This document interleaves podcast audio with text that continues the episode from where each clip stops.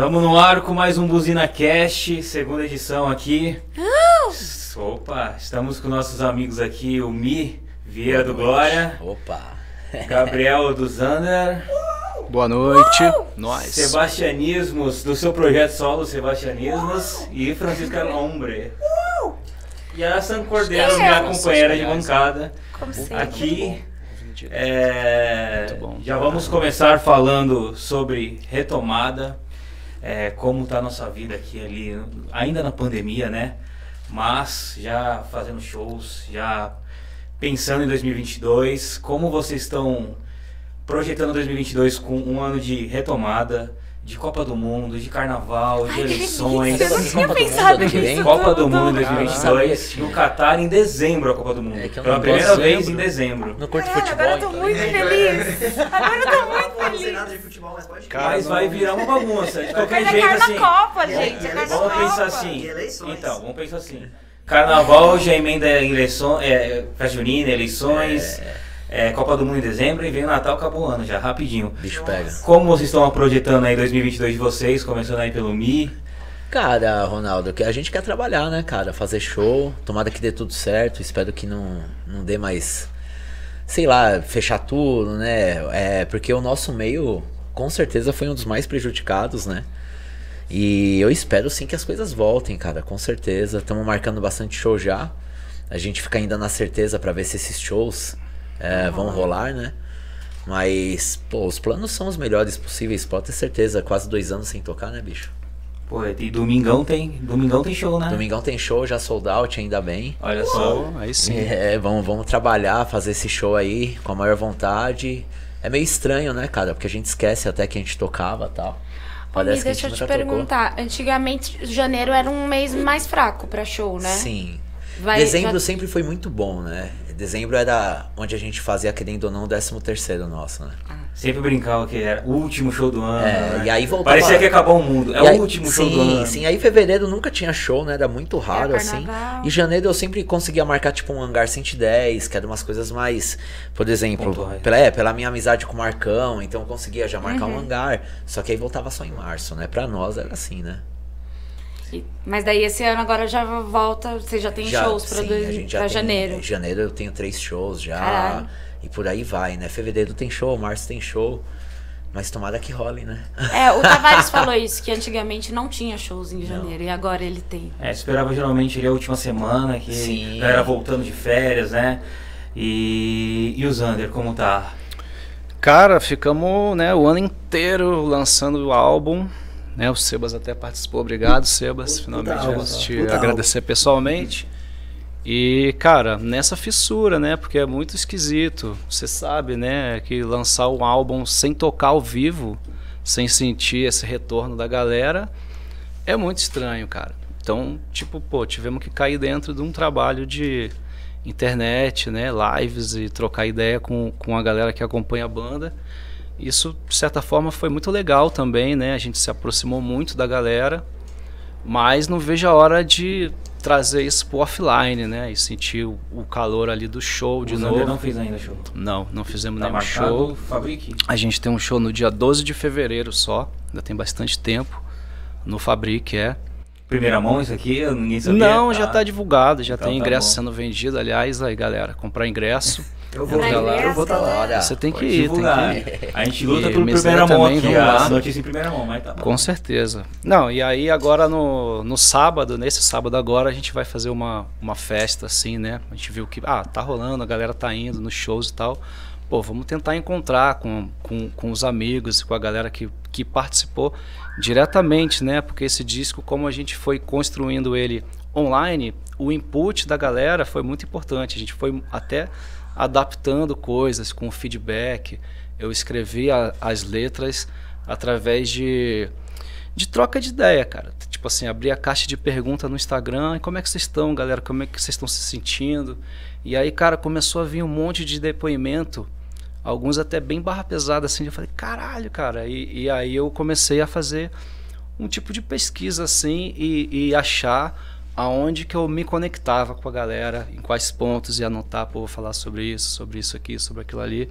E assim eu fui desenvolvendo o disco, porque como a gente lançou uma música por mês desde acho que abril, a gente começou e terminou em outubro. A gente conseguiu gravar o instrumental em janeiro, a gente foi para um sítio, ficou lá, lá no sítio, inclusive onde vocês foram também, no estúdio Sítio Romã. E do grande Lucas Teodoro, um abraço. Agora, inclusive, está tocando com a gente, talvez essa informação Seja primeira mão. Saiba. primeira mão. É que, a gente, é que a gente gravou tanta coisa que para reproduzir no show, fudeu, vai precisar de mais alguém. Opa, Lucas te adoro. Lucas Te Adoro estará nesse show, inclusive estreia dele lá tocando com a gente, teclado, guitarra, percussão, um monte de doideira.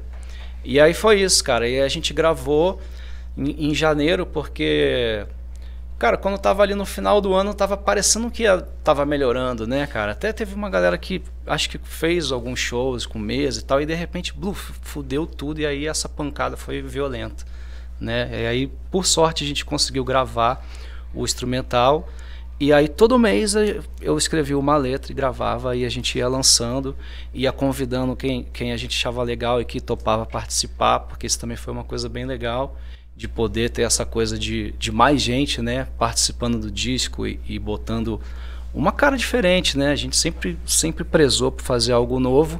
E cara, como fazer algo novo nessa situação, né? Então, tudo que a gente conseguiu para ampliar isso, né, amplificar, uhum. a gente foi tentando fazer. Então, o processo foi legal assim e, e me ajudou muito, ajudou a banda a continuar existindo, né? E principalmente assim, a galera que gosta da banda, você vê o quão, o quão é importante, cara, a, o que a gente faz, né? As músicas e tal, como que isso conecta com a galera e ajuda. Muita gente fala, porra, cara, isso me ajudou muito a passar pela pandemia. É, todo mês era uma sensação diferente, saca? Tipo assim, e as pessoas lembram das músicas com, com, com o que elas estavam vivendo, porque cada mês foi muito diferente um do outro, sacou? As coisas iam mudando. Tinha época que tava tudo muito fodido, aí melhorava um pouco, aí piorava. Então as sensações elas foram mudando a também. Não tinha um norte, saber o Isso, e, e, aí quando foi chegando no final, já tava meio, porra, vacina, agora vai rolar, então o disco ele já vai indo para outro lugar, assim, sabe? Vai, é, é, foi bem legal fazer esse trabalho. E aí no sábado, como eu tava falando e parei, como assim começou a voltar, a gente, ah, vamos fazer uma festa com a galera. E aí a gente vai fazer essa festa lá na, na Fenda, onde tem a loja da Sabote, Grande Sabote. E, e tá todo mundo convidado, cara, para Fenda é uma loja? A Fenda é um bar, é um bar. Que, que é junto com essa loja Sabote, ah. que é do Franco e da Ju, e a Fenda é do, do, do Diego. E, enfim, é um lugar que a gente sempre frequentou, a gente já fez show lá e que a gente gosta muito, sabe? Tanto... Tem espaço pra tocar também lá. E ah, ah improvisado, cara. Monta ali no meio da loja e toca. A gente já fez um show lá, foi muito foda. E aí no sábado a gente vai estar tá lá, chamamos um monte de amigo pra botar som. Tá todo mundo aqui, inclusive, convidado para colar. E, cara, quem sabe a gente não faz um som lá, né? Vamos ver. Engraçado, conversando com vocês, a gente vê que, que todo o processo da pandemia foi diferente para cada pessoa. Assim. e você teve uma pandemia até que muito produtiva. Você fez bastante música, fez um álbum. Tem gente que não fez nada, assim, sim, que não conseguiu sim, tipo, ter isso de, de criar e fazer letra. É interessante como cada pessoa é, digeriu a pandemia do seu jeito, assim. É, então, eu acho que para mim assim foi foi um jeito de cara, a única forma de passar por isso, sacou? Tipo, cara, preciso colocar para fora de algum de alguma forma e, porra, acho que, que, que às vezes não é nem não é nem assim uma coisa que você escolhe fazer ou não, é uma coisa que você precisa fazer, uhum. sacou? Cara, eu preciso fazer isso. E aí depois que eu senti também que não só a gente da banda, né, precisava fazer isso, mas de, a galera também que gosta da banda precisava, né, que a gente fizesse. Então, essa troca, mesmo que a distância diferente, né, que a gente está falando aqui de show, do calor ali de você estar tá no palco e tocar e a galera cantar junto. Isso é uma energia que, cara, acho que, né, mantém Sim. a gente aí fazendo isso aí, não sei quanto tempo. Porque aí, aí, esse que é o lance, isso que é, é o mais legal. Uhum. Mas ao mesmo tempo foi um jeito assim da gente calma, vamos, vamos ficar junto aqui, vamos, vamos passar por isso até a gente chegar nesse momento. Quase um processo terapêutico, né? Cara, totalmente um processo terapêutico. Para mim, totalmente, exatamente isso. Foi uma parada para não não enlouquecer de vez, assim, para não desistir, uhum. né, do que a gente faz, porque várias vezes você pensa, estava conversando com o Mi agora aqui mais cedo, que chega uma hora que você fala, cara, não sei nem quem eu sou mais, é não tenho mais o que mudou. eu faço. Tem, isso é uma certeza que eu tenho. Todo mundo começou 2020 uma pessoa e vai entrar em 2022, 2022 outra pessoa, assim. É. Ninguém mais é a mesma pessoa que era. É, eu Sim, acho que, que te obriga a, a, refletir, né? Sempre sobre muitas coisas e, enfim, aprender também um pouco, assim, sobre, sobre quem a gente é, quem a gente uhum. gosta e o que, que a gente vai fazer, o que, que a gente pode fazer agora e o que, que a gente quer fazer depois, né? Então, Sim. eu acho que é isso. E a certeza é que, porra, a música é uma parada que é muito importante pra gente, sabe? Então, a gente não, não pode parar de fazer e acho até que nesses momentos assim, né, de porra que a, que a gente apanha assim de sofrimento, putz, você acaba colocando isso em música e isso te ajuda e ajuda outras pessoas também. Isso eu acho muito foda. Sim. Sensacional. E para ti, Sebastião, além de da Francisca Lombre, que já é uma banda conceituada, consolidada aí no mercado, tu veio com seu seu projeto solo. Você já vinha com ele antes do, da pandemia? Já estava pensando? Isso foi foi aparecendo na pandemia essa ideia do projeto solo? É, antes de mais nada, só queria falar que esse pá que eu vou ter algumas pausas, vírgulas indesejadas no meio da minha fala, porque eu tô com uma tosse desgarrada, mas não é Covid, já fiz o teste, tá tudo certo. É só uma sinusite brutal que me acometeu depois dos shows da semana passada. Eu acho que é porque eu não dormi três noites seguidas e Deve a, emo isso. a emoção, velho, enfim. É, uma, é um excesso de euforia, né, cara? É, que dá, uma, dá um bagulho. Dá um bagulho, Dá um bagulho. Eu nem toquei, fui num show e já fiquei, cara, Nossa. desnorteado. Cara, até, acho que ontem me recuperei oficialmente no final de semana. Isso que eu não usei eu nada, não bebi nada, oh. fui tudo careta, enfim. Então, eu, eu, eu, domingo eu voltei com os eventos também. Eu senti a mesma coisa segunda-feira. Parecia que eu tava morto, assim. Cheguei, cara. falei, caraca, eu não sei mais fazer evento. Mas é, a pandemia foi uma parada, como você disse, diferente para cada pessoa. E como vocês falaram, acho que eu não podia concordar mais. Eu acho que se eu em 2020 era uma pessoa, eu hoje em 2022 sou outra. Quer dizer, 2000, quase entrando em 2022 sou outra. É, porque os últimos, assim como vocês, né? Os últimos 10, 12 anos da minha vida foram tudo na estrada. A Francisco é uma banda de estrada. Eu tô acostumado a tocar pelo menos 150 shows por ano. Tem shows que já toquei, é, sei lá, 40, 50 shows em um mês. É, sou da estrada pra estrada. É, é, é, a parada que eu amo, a parada que eu vivo. É, é, é meu estilo de vida por muitos motivos também financeiros, mas também porque eu acho que quando você se joga em movimento geográfico, eu tenho uma brisa que eu vi em algum lugar. é, joga que é basicamente assim, eu nem sei onde que eu li, não sei qual é a fonte, mas me fez muito sentido e eu aplico mais como uma sabedoria científica como sabedoria filosófica. É, a gente sabe que tempo é relativo, né? É, e o tempo é relativo porque nosso cérebro se condiciona para prestar menos atenção em coisas que são mais automatizadas. Você escova os dentes todo dia, geralmente, pelo menos espero eu, sei lá, duas vezes ao dia, uma vez ao dia, ou três vezes ao dia. É, é uma ação tão automática que você faz tanto sempre que você não lembra quando você escova os dentes, como é que foi outro dia a escovação dos dentes. Quando você faz uma coisa pela primeira vez, vai numa cidade pela primeira vez, conhece alguém pela primeira vez, como é tudo muito novo, seu cérebro tem que estar atento ao estar atento para esse evento novo, ele presta mais atenção. Ao prestar mais atenção, o tempo passa de uma outra forma, passa mais devagar, porque ele tem que estar atento. Por isso que, por exemplo, se você passa na pandemia uma semana assistindo Netflix, fazendo porra nenhuma, sem sair do seu quarto, parece que você piscou e passou um mês. Tem muitas pessoas que eu conheço que parece que a pandemia foi um piscar de olhos. E para mim, o estar em turnê é se jogar cada dia numa experiência nova, numa vivência nova, que é amarrada por é, ações parecidas, que é montar o palco, tocar o som, conviver com a galera, que é algo que eu amo, onde é, é um ninho dentro de atividades novas, e eu sinto que dessa forma, é, como são tantas coisas novas, o tempo acaba passando mais devagar. Dois anos não são piscar de olhos, dois anos são 20 anos Sim. quando você vive em turnê o tempo inteiro, sempre vivendo novas experiências. É, inclusive, eu tava lembrando da semana que a gente tocou no Rock in Rio, que foi, a gente, tipo, chegou acho que do México, já carregado de vivências, direto pro Rock in Rio, que foi essa vivência o dia seguinte, tocando aqui na Quebrada de São Paulo, e o dia seguinte já fomos pro Sul. Uma semana que podia ser uma aventura de um ano, assim. É, então eu venho desse movimento, a Francisco Colombo é assim, essa é a minha escola, essa é a minha parada, e quando a gente tocou o último show, em 18 de março de 2020, eu pensei que seria uma parada que ia durar, sei lá, duas semanas, três semanas, e nesse momento, apesar de toda desgraça no mundo, eu foi muito bom para mim parar. Porque eu vinha de 10 anos de não parar nunca. Nem de. É, que nem o grande amigo, agora que a gente tá aqui, o nosso grande amigo Teco Martins falava quando eu comecei a passar o chapéu na praça com ele. É, faça chuva, faça sol, a gente vai estar tá lá.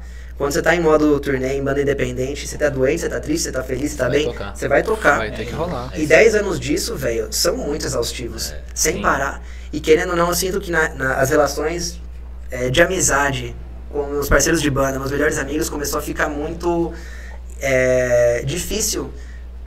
Porque tava, quando você tá fisicamente exausto e emocionalmente exausto, não tem jeito. Você vai extravasar a exaustão nas pessoas mais próximas. E quando você extravasa nas pessoas mais próximas, você faz aquilo que você não queria fazer, que é afastar as pessoas que são sua família, né? Sim, total. E eu sinto que logo antes da pandemia, a Francisco estava num momento de que estava precisando de um respiro. Uma pausa. Precisando de umas férias. É, é... Mas não tanto também. E aí, e, tudo, e nesse momento, que você me perguntou sobre o projeto solista, era um momento que a gente já vinha sentindo que como a gente leva uma vida de coletividade, estava todo mundo precisando sentir quem que era eu dentro do coletivo. E não só eu, Sebastião, mas eu, Matheus, eu, Ju, eu, Andrei, eu, Gomes, né, que saiu agora, entrou Lena.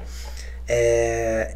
Então, quando veio a pandemia, foi muito bom num primeiro momento, porque a gente pôde dar esse respiro o trabalho não parou nunca. A Francisco Alombre é formada de galera que adora fazer música, então todos os meses da pandemia a gente lançou música nova. Mas ao mesmo tempo, é, a gente começou a pensar um pouquinho mais sobre quem que é a gente individualmente.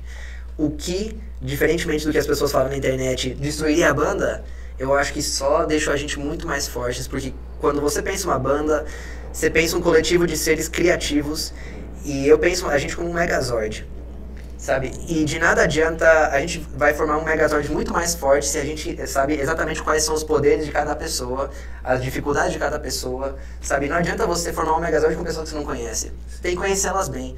Então, ver minha irmã Ju fazendo música dela, botando um lado para fora dela que não passa pelo meu filtro, não passa pelo filtro da Francisco, me faz conhecer ela tanto melhor e me faz crescer tanto melhor e aprender tanto melhor. Tudo que ela cresce, eu cresço. E aí, quando a gente se junta, a gente já não se junta como estranhos às vezes, quando a gente está com as pessoas mais próximas, a gente acha que está próximo, mas na verdade tem alguma coisa que nos, que nos distancia.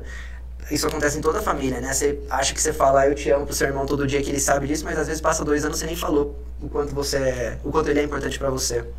Te amo, Mateu.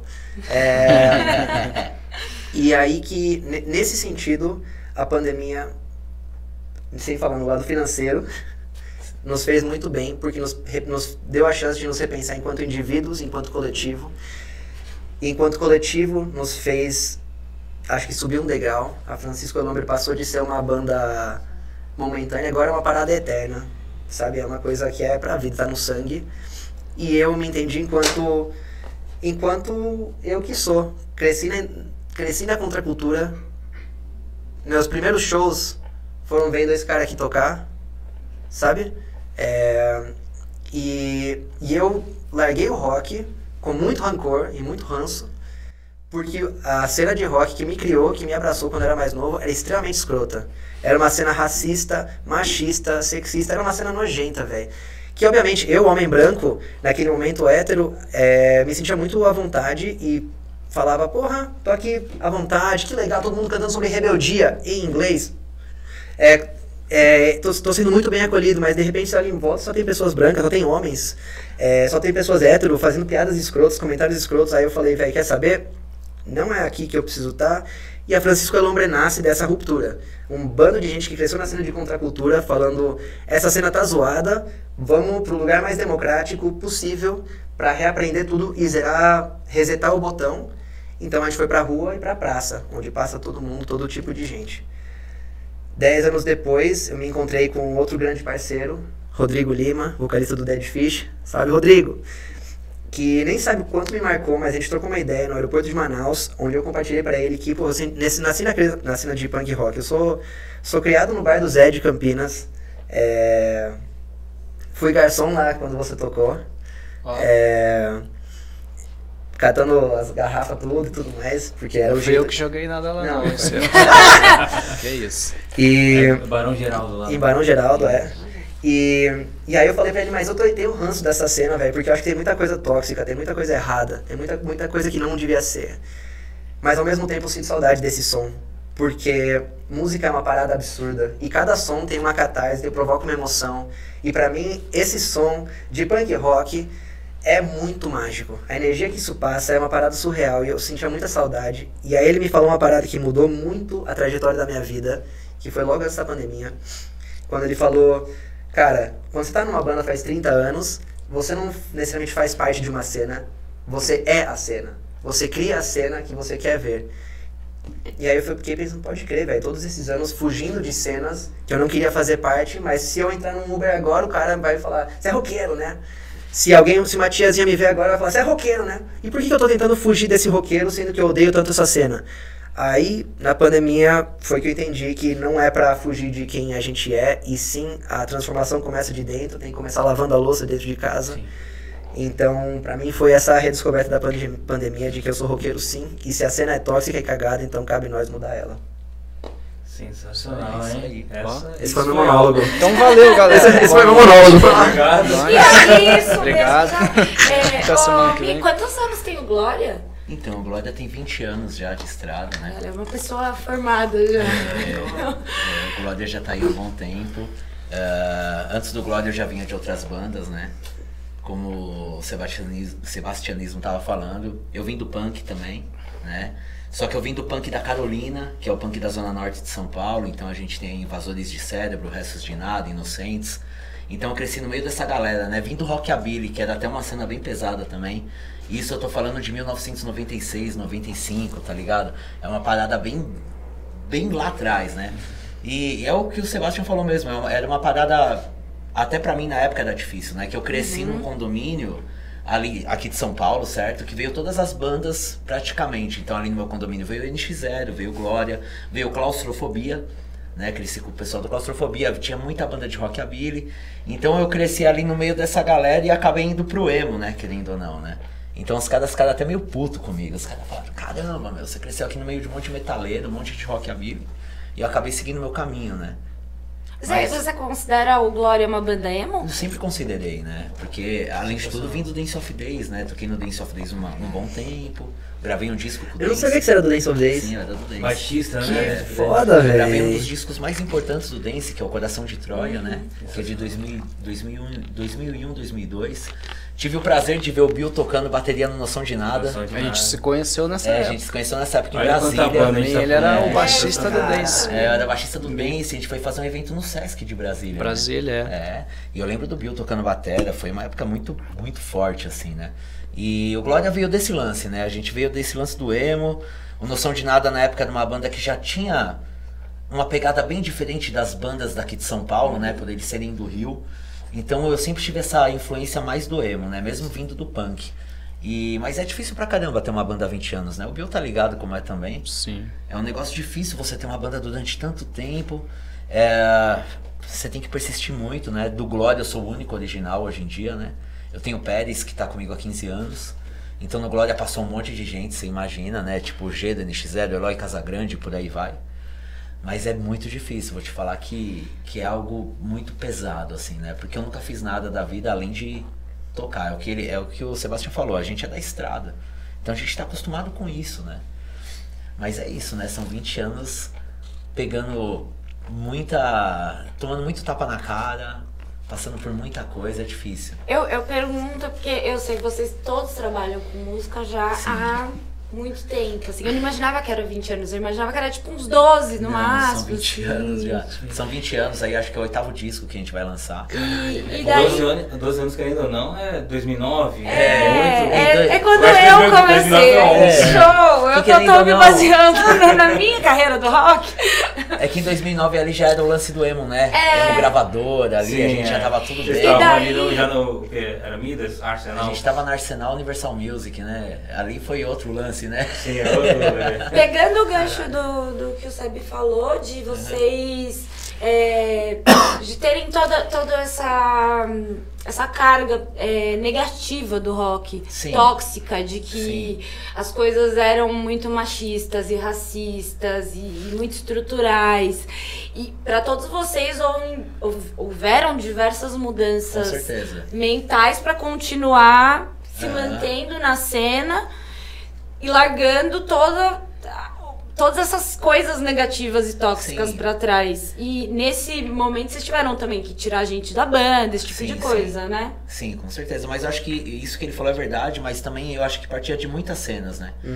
Como eu vim dessa cena mais do emo, do Stray Edge, né? Que a gente fez muito parte, assim, aqui em São Paulo a cena Stray Edge era muito grande.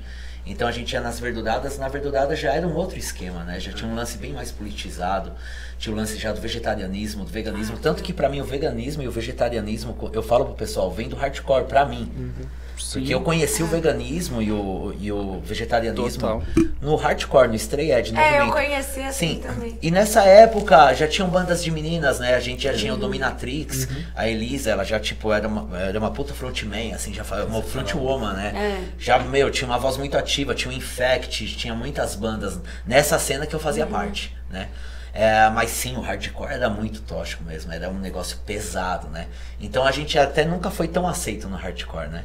Era bem diferente. Justamente por isso. Sim, sofremos muito. por Nossa, você falou agora do Verdurado, eu fiquei pensando, pô, eu nunca fui no Verdurada e eu sempre vi as fotos assim, através da, da- do, de Fotolog, Orkut, essas paradas, e eu, falava, eu via assim, uma galera voando por cima das outras É, pessoas. assim, era muito eu falava, algum dia eu Era quero tocar foda. nisso. Era Meu muito sonho, foda. velho. É, a Era gente teve foda. o prazer de tocar uma vez na Verdurada. O Juninho, que era do Ratos de que é o do Ratos de Porão.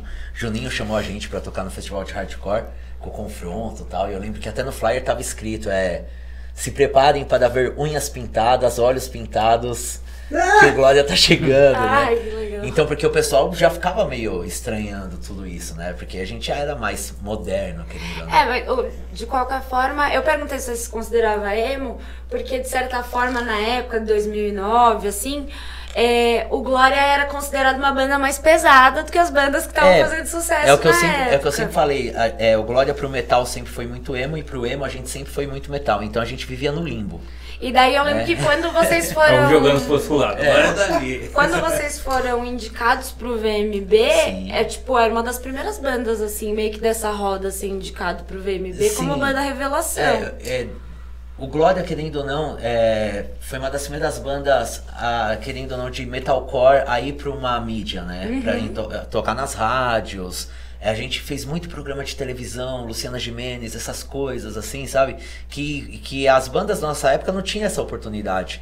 E querendo ou não, é, o, tem todo um lance por cima do Rick Bonadio, tem muitas pessoas que são contra ele que seja, mas o Rick ele acabou conseguindo colocar o Glória em lugares que a gente nunca chegaria, né? Teve que suavizar muita coisa pra, pra estar nessas bandas? Pra gente tocar em certas rádios, sim, né? A gente sofreu muito. Teve rádio que eu tive que fazer cinco versões, né? Nossa. É mesmo? Caralho. Era versão atrás Versão de versão. violão, Não, versão- era tudo, era tudo, era tudo. Por exemplo, é, a Rádio Mix mesmo, né? A gente chegou a tocar na Rádio Mix e a gente sofreu pra tocar na Rádio Mix mesmo, assim. Então, tipo, tinha a versão original. Aí o Rick ligava pra nós e falava, volta no estúdio, vamos gravar com um violão. Ó, volta pro estúdio, vamos gravar sem o berro. Ó, volta pro estúdio, vamos fazer uma batida eletrônica atrás. Caralho, faz outra música aí, Faz outra vira música. outra é. banda E aí na Mix a gente chegou a tocar um tempo. Foi a, foi a única rádio que a gente realmente teve que se moldar pra tocar. Que também tocou um certo tempo e não tocou mais. Os caras, tipo, tocaram aquele tempo e pff, cortou. Agora as outras rádios foi muito mais fácil, Ah, né? sim. Tocava, Kiss, normal, 89. sim. É 89 na época que não tava mais 89 rock, né? original mesmo. Sim, tocava. A Transamérica, a Energia 97, até que tocava uns poperosão, tocava o Glória, Metropolitana. Mas a gente pegou muito essa fase, né? Essa fase aí do emo, que tava muito em alta ali, 2008 até 2011. O Glória fez muito show com Fresno, NX0. Então a gente chegou a tocar bastante nesse meio popular, né? E isso foi bom pra banda, né?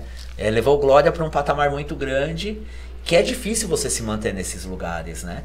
Então, mas assim, foi uma experiência muito boa, né? Isso até hoje rende frutos Ah, muito que grandes, assim, né? Sensacional.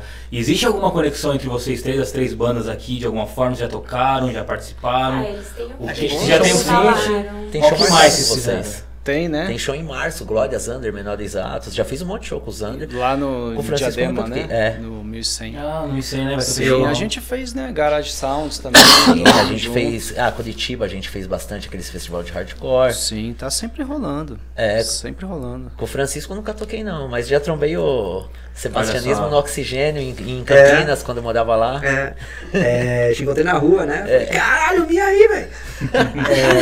É, é, é louco. Com a Francisco, enfim, é, já tem estrada. Eu só, como eu sou só, sozinho, eu toquei só dois shows, ainda não, mas eu quero muito. E é, o Thiago Sim. me comentou que de fazer uma música junto. Sim. E quando ele mandou aquela proposta, eu achei muito foda, mas eu tava no momento de lançamento. Sabe Sim. quando eu tava fazendo tudo ao mesmo tempo? Eu entendo, eu concordo. E aí eu falei, aí eu fiquei muito triste, porque era aquele momento onde eu canetei assim, quanto tempo eu tenho de dia. O que, que dá pra e aí eu falei, né? não, eu não vou conseguir fazer. Aí eu, aí eu mandei uma- um áudio assim, falei, ô velho, Chorando. queria muito, muito cantar com você, mas eu não vou conseguir fazer nesse prazo. Sim. Então, ainda não tem história. Mas ah, vai ter. no futuro vai ter. É. Vai ter. É, eu quando conheci os, os Sebas, foi que a gente estava até falando aqui, né? Que talvez tenha sido a última vez que a gente se encontrou pessoalmente. Já, foi quando aquilo, cara? 2018? Final de 2018 ou final de 2019? Não, cara, foi antes. Você acha que foi 2017 esse pá, cara? O do sol? Do Sol, acho que sim, cara. Acho que foi 2017, não sei. Já? Eu sei que eu sei que a gente foi tocar lá e, e a gente já, porra, Francisco é o Hombre já tava, né? Francisco é o Hombre, mas a gente não tinha visto ainda. E aí a gente chegou pro Festival do Sol e pra gente poder bancar a viagem, a gente fez uns outros shows, né? Um dia antes a gente fez um show em Maceió, e Rodolfo, um grande amigo meu, abraço Rodolfo, que organizou o show lá. Ele, não, vou arrumar uma van pra gente ir lá para o pro festival no dia seguinte. Depois eu volto com a van e tal, beleza. Acabou o show, o cara falou: Ó, galera, seguinte, não rolou a van. Mas eu vou levar vocês aqui no meu carro. Palhinho, lembro cara. Ele chorou assim falou: Nossa, cara. Bicho, era tipo, cara, é longe, né, cara? É, são tipo, sei lá, não sei se são 10 horas ou até mais, não lembro agora. Mas é chão, cara. E aí a gente, putz, tem que sair 5 da manhã porque, pô, é um festival, tem horário, a gente não pode atrasar. Tem horário de chegada. E, eu, e é o motivo da gente estar fazendo esse rolê, né? É uma parada muito importante. Cara, e a gente saiu de manhã no carro com guitarra em cima, todo mundo assim, caralho. Aí, cara, chegamos lá muito detonados, tava sem voz nenhuma. Aí, quando a gente tava fazendo o check-in no, no. Nunca esqueço disso. Tava fazendo o check-in no hotel, vem o Sebas e a Jo. Pô, e aí, cara, são os Zander, que massa. A gente, pô, curte bastante. Falei, pô, que legal, cara, vamos se falar depois que tô fudido aqui. Não, demorou, valeu e tal. Aí tá, aí caralho, pô, tentamos descansar um pouco. Lembro que eu fiquei fazendo um monte de aquecimento, assim, consegui recuperar a voz, nem sei como, na real. É, liguei o chuveiro quente, vapor. Cara, deu certo. Aí beleza, fizemos show, aí deu aquela relaxada, pô, vamos tomar uma agora e curtir o festival. De repente, o maior palco de todos, eu olho tá lá, Sebas, Ju, Francisca Ombre, o maior show do festival. Eu falei, caralho, falei com a galera, caralho, foi esse cara que foi falar com a gente, caralho, cara. Puta que pariu, eu fiquei esperando o show e logo quando acabou, eu falei, caralho, velho, que foda, cara. E, e aquele show nunca vou esquecer, cara, a energia que foi aquilo. Pô, e, e é o a Francisca é um show que é impossível você ficar parado, cara. Não tem como. Você, cara, acontece um negócio, você já tá assim, caralho, que porra é essa? E aí, cara, a gente se divertiu muito, foi muito massa, cara. E aí dali já começou, né, uma, pô, um, um contato, uma amizade que a gente foi desenvolvendo em talvez encontros rápidos, né, no Costela, porque, cara, sinceramente, não tô me lembrando agora. Esse dia me marcou muito. E aí depois, quando a gente tava gravando o disco e tal, a gente queria pôr uma percussa e aí eu falei, porra, que- como é que a gente vai fazer isso? Aí o Capilec me deu um toque, porra, fala com o Sebas, cara, porque ele consegue gravar em casa e tal. Nem tinha ainda o seu projeto solo. Aí eu falei, caralho, é, vou mandar uma mensagem pra ele. Ele falou, porra, adorei a música, na hora. Como é que eu faço pra mandar? Só grava aí. Aí você mandou e é isso, cara. E a gente tá sempre trocando ideia. E, porra, e o Mi também, caralho, conheci o Mi. Acho que, pô, se eu falar o ano, dá até vergonha aqui, né? Foi 2001, 2002. Em 2002, lá É, em Brasília. 2002 em Brasília. Álvaro e Bianca fizeram o show lá, né? Festival. Protons lá. Lembra os nomes, é sensacional. Vocês têm. Eles tinham pulso, né? O Álvaro eu falei com ele hoje, convidei ele pra festa, grande amigo, tá morando em São Paulo agora, a Bianca tem tempo que eu não vejo, mas cara, é uma, uma parada muito marcante. Essa foi, por exemplo, a primeira vez que a gente viajou pra tocar de avião, assim, já falou É. assim, caralho, avião, Pra cara, Brasília, né? que loucura, sabe? Tipo, todo mundo viajar de avião pra fazer um show, caralho. E, e aí chegamos lá, cara, era um Sesc, né? No Sesc. Tipo, um palcão, e aí... Total. Cara, Lotado, o, cara. o, o. Sesc ele tinha hospedagem, então tipo você podia passar o som, subir, tomar um banho, ou então Olha. depois do show tomar um banho, descer É. e ver outra banda. Tipo, cara, era uma, uma estrutura que Tendo aula não com tava- Mauni ali, meu. não O tava- Mauni dando aula pra nós de manhã, comendo um pãozinho. né, não, não Sensacional. tava acostumado, cara. E ali também, cara, isso antes do Glória, né? Não É, tinha ainda não, Glória, eu tinha acho. Glória. Nesses anos, assim, de, de, de música todos, assim, qual foi o momento de vocês três que vocês pararam e falaram assim, nossa, agora, a partir de agora eu posso viver disso. Não preciso mais ter plano B. Porra, nunca. Pra mim ainda não chegou esse momento. Tô esperando aí. Tô- É engraçado vendo de fora, assim, pra mim, né? Tá Porra, falando do Bill, não. assim, pra mim, eu, eu sempre via o Bill como um cara muito realizado, né? Porque o Noção de Nada, quando chegou pra nós aqui, já era uma banda muito grande, né? Sim. Então, tipo, eu tenho um monte de amigo, Chamil, a galera, assim, que a gente viu Noção, a gente já falava, puta que eu pariu, tá ligado? Quando a gente vai chegar nesse nível, né? Porque, mas eu entendo o que o Bill fala, é difícil, assim. Mas eu acho que tem um momento que a gente vê quando a banda realmente opa, é, agora... Sim. Mas, é, demora, né? Mas a gente acaba vendo, assim. Eu acho que, querendo ou não. Acho que depois de uns cinco anos do Glória, assim, a gente começou a fazer uns shows, né? Começamos a ver o pessoal cantando as músicas, né? Então, como a gente sempre. Sempre foi a mesma galera, né? O Glória, o NX, o Strike, né? O Marcelo do Strike, ele também era primo de um amigo meu do condomínio. A gente cresceu tudo junto. E a gente meio. Isso foi até uma loucura, assim. A gente começou a crescer meio que juntos, assim, na cena, né? Esse lance do emo veio, veio pegando ali em 2006, 2007. E em 2008 a gente viu que o negócio tava rolando, né? Que as bandas já estavam começando a funcionar, a gente já tava conseguindo marcar show muito mais fácil, já tava conseguindo encher alguns lugares. Mas estabilidade é, um- é algo difícil de dizer, né? Porque, principalmente pro Glória, a gente teve sim uma época muito boa, que a gente viveu daquilo muito bem, e também teve uma época que caiu. Mesmo a banda tendo fama, né? Mesmo a banda tendo popularidade, chegou uma hora que a gente não tava conseguindo fazer aquele dinheiro. Sim. Só que a gente tenta viver disso de alguma forma, né? Eu mesmo já tive alguns trabalhos, né? Trabalhei aí fazendo certificado digital, trabalhei na Bolsa de Valores junto com o Glória, né? E, mas sempre, sempre fazendo Glória em contrapartida, né? Mas é bem difícil, né? É, Esse, esse lance, né? De ver, de se manter, né? Financeiramente. É. Porque Que é fama é muito- muito fácil ter.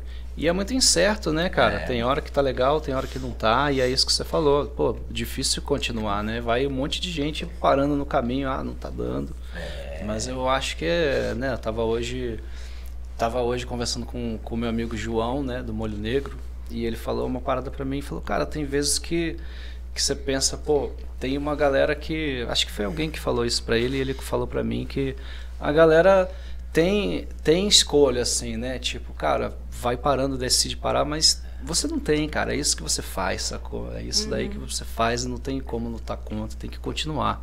Eu acho que é aí que a gente talvez se conecte, Exatamente, sacou? exatamente. De continuar fazendo a parada.